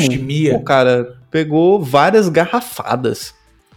É, é agressivo, tu, o cara quebrou a garrafa e perfurou ele com garrafa.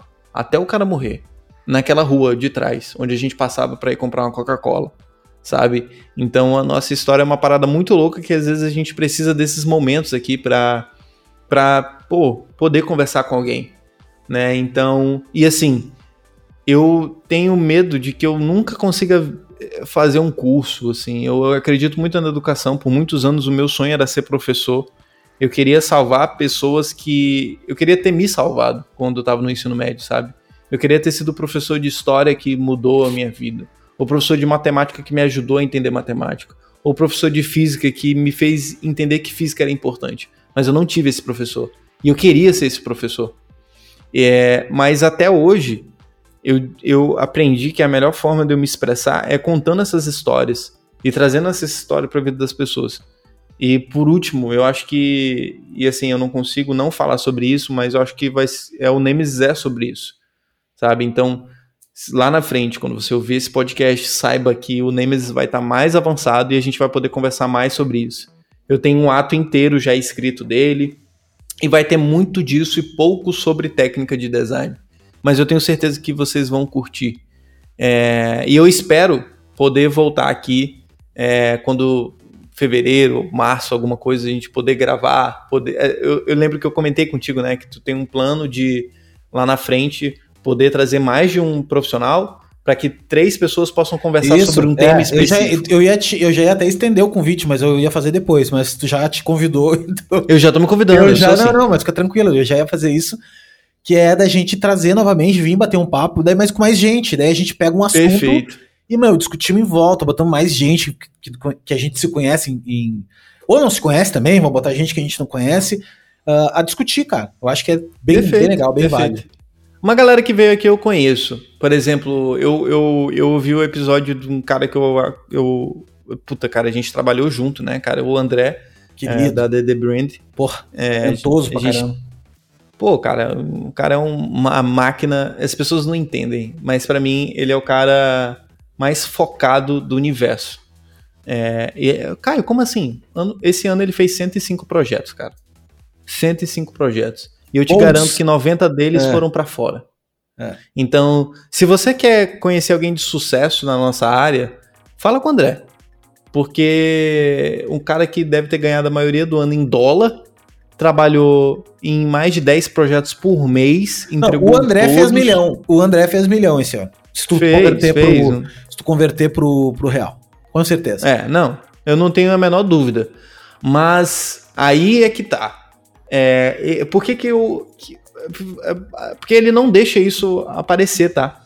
Mas ele é um cara casado, com filho, e tem um patamar de vida e aquilo ali não é por acaso, cara. Esse dinheiro que ele tá ganhando, esses trabalhos que ele está fazendo, não é por acaso, cara. Ele tem que botar a comida na mesa.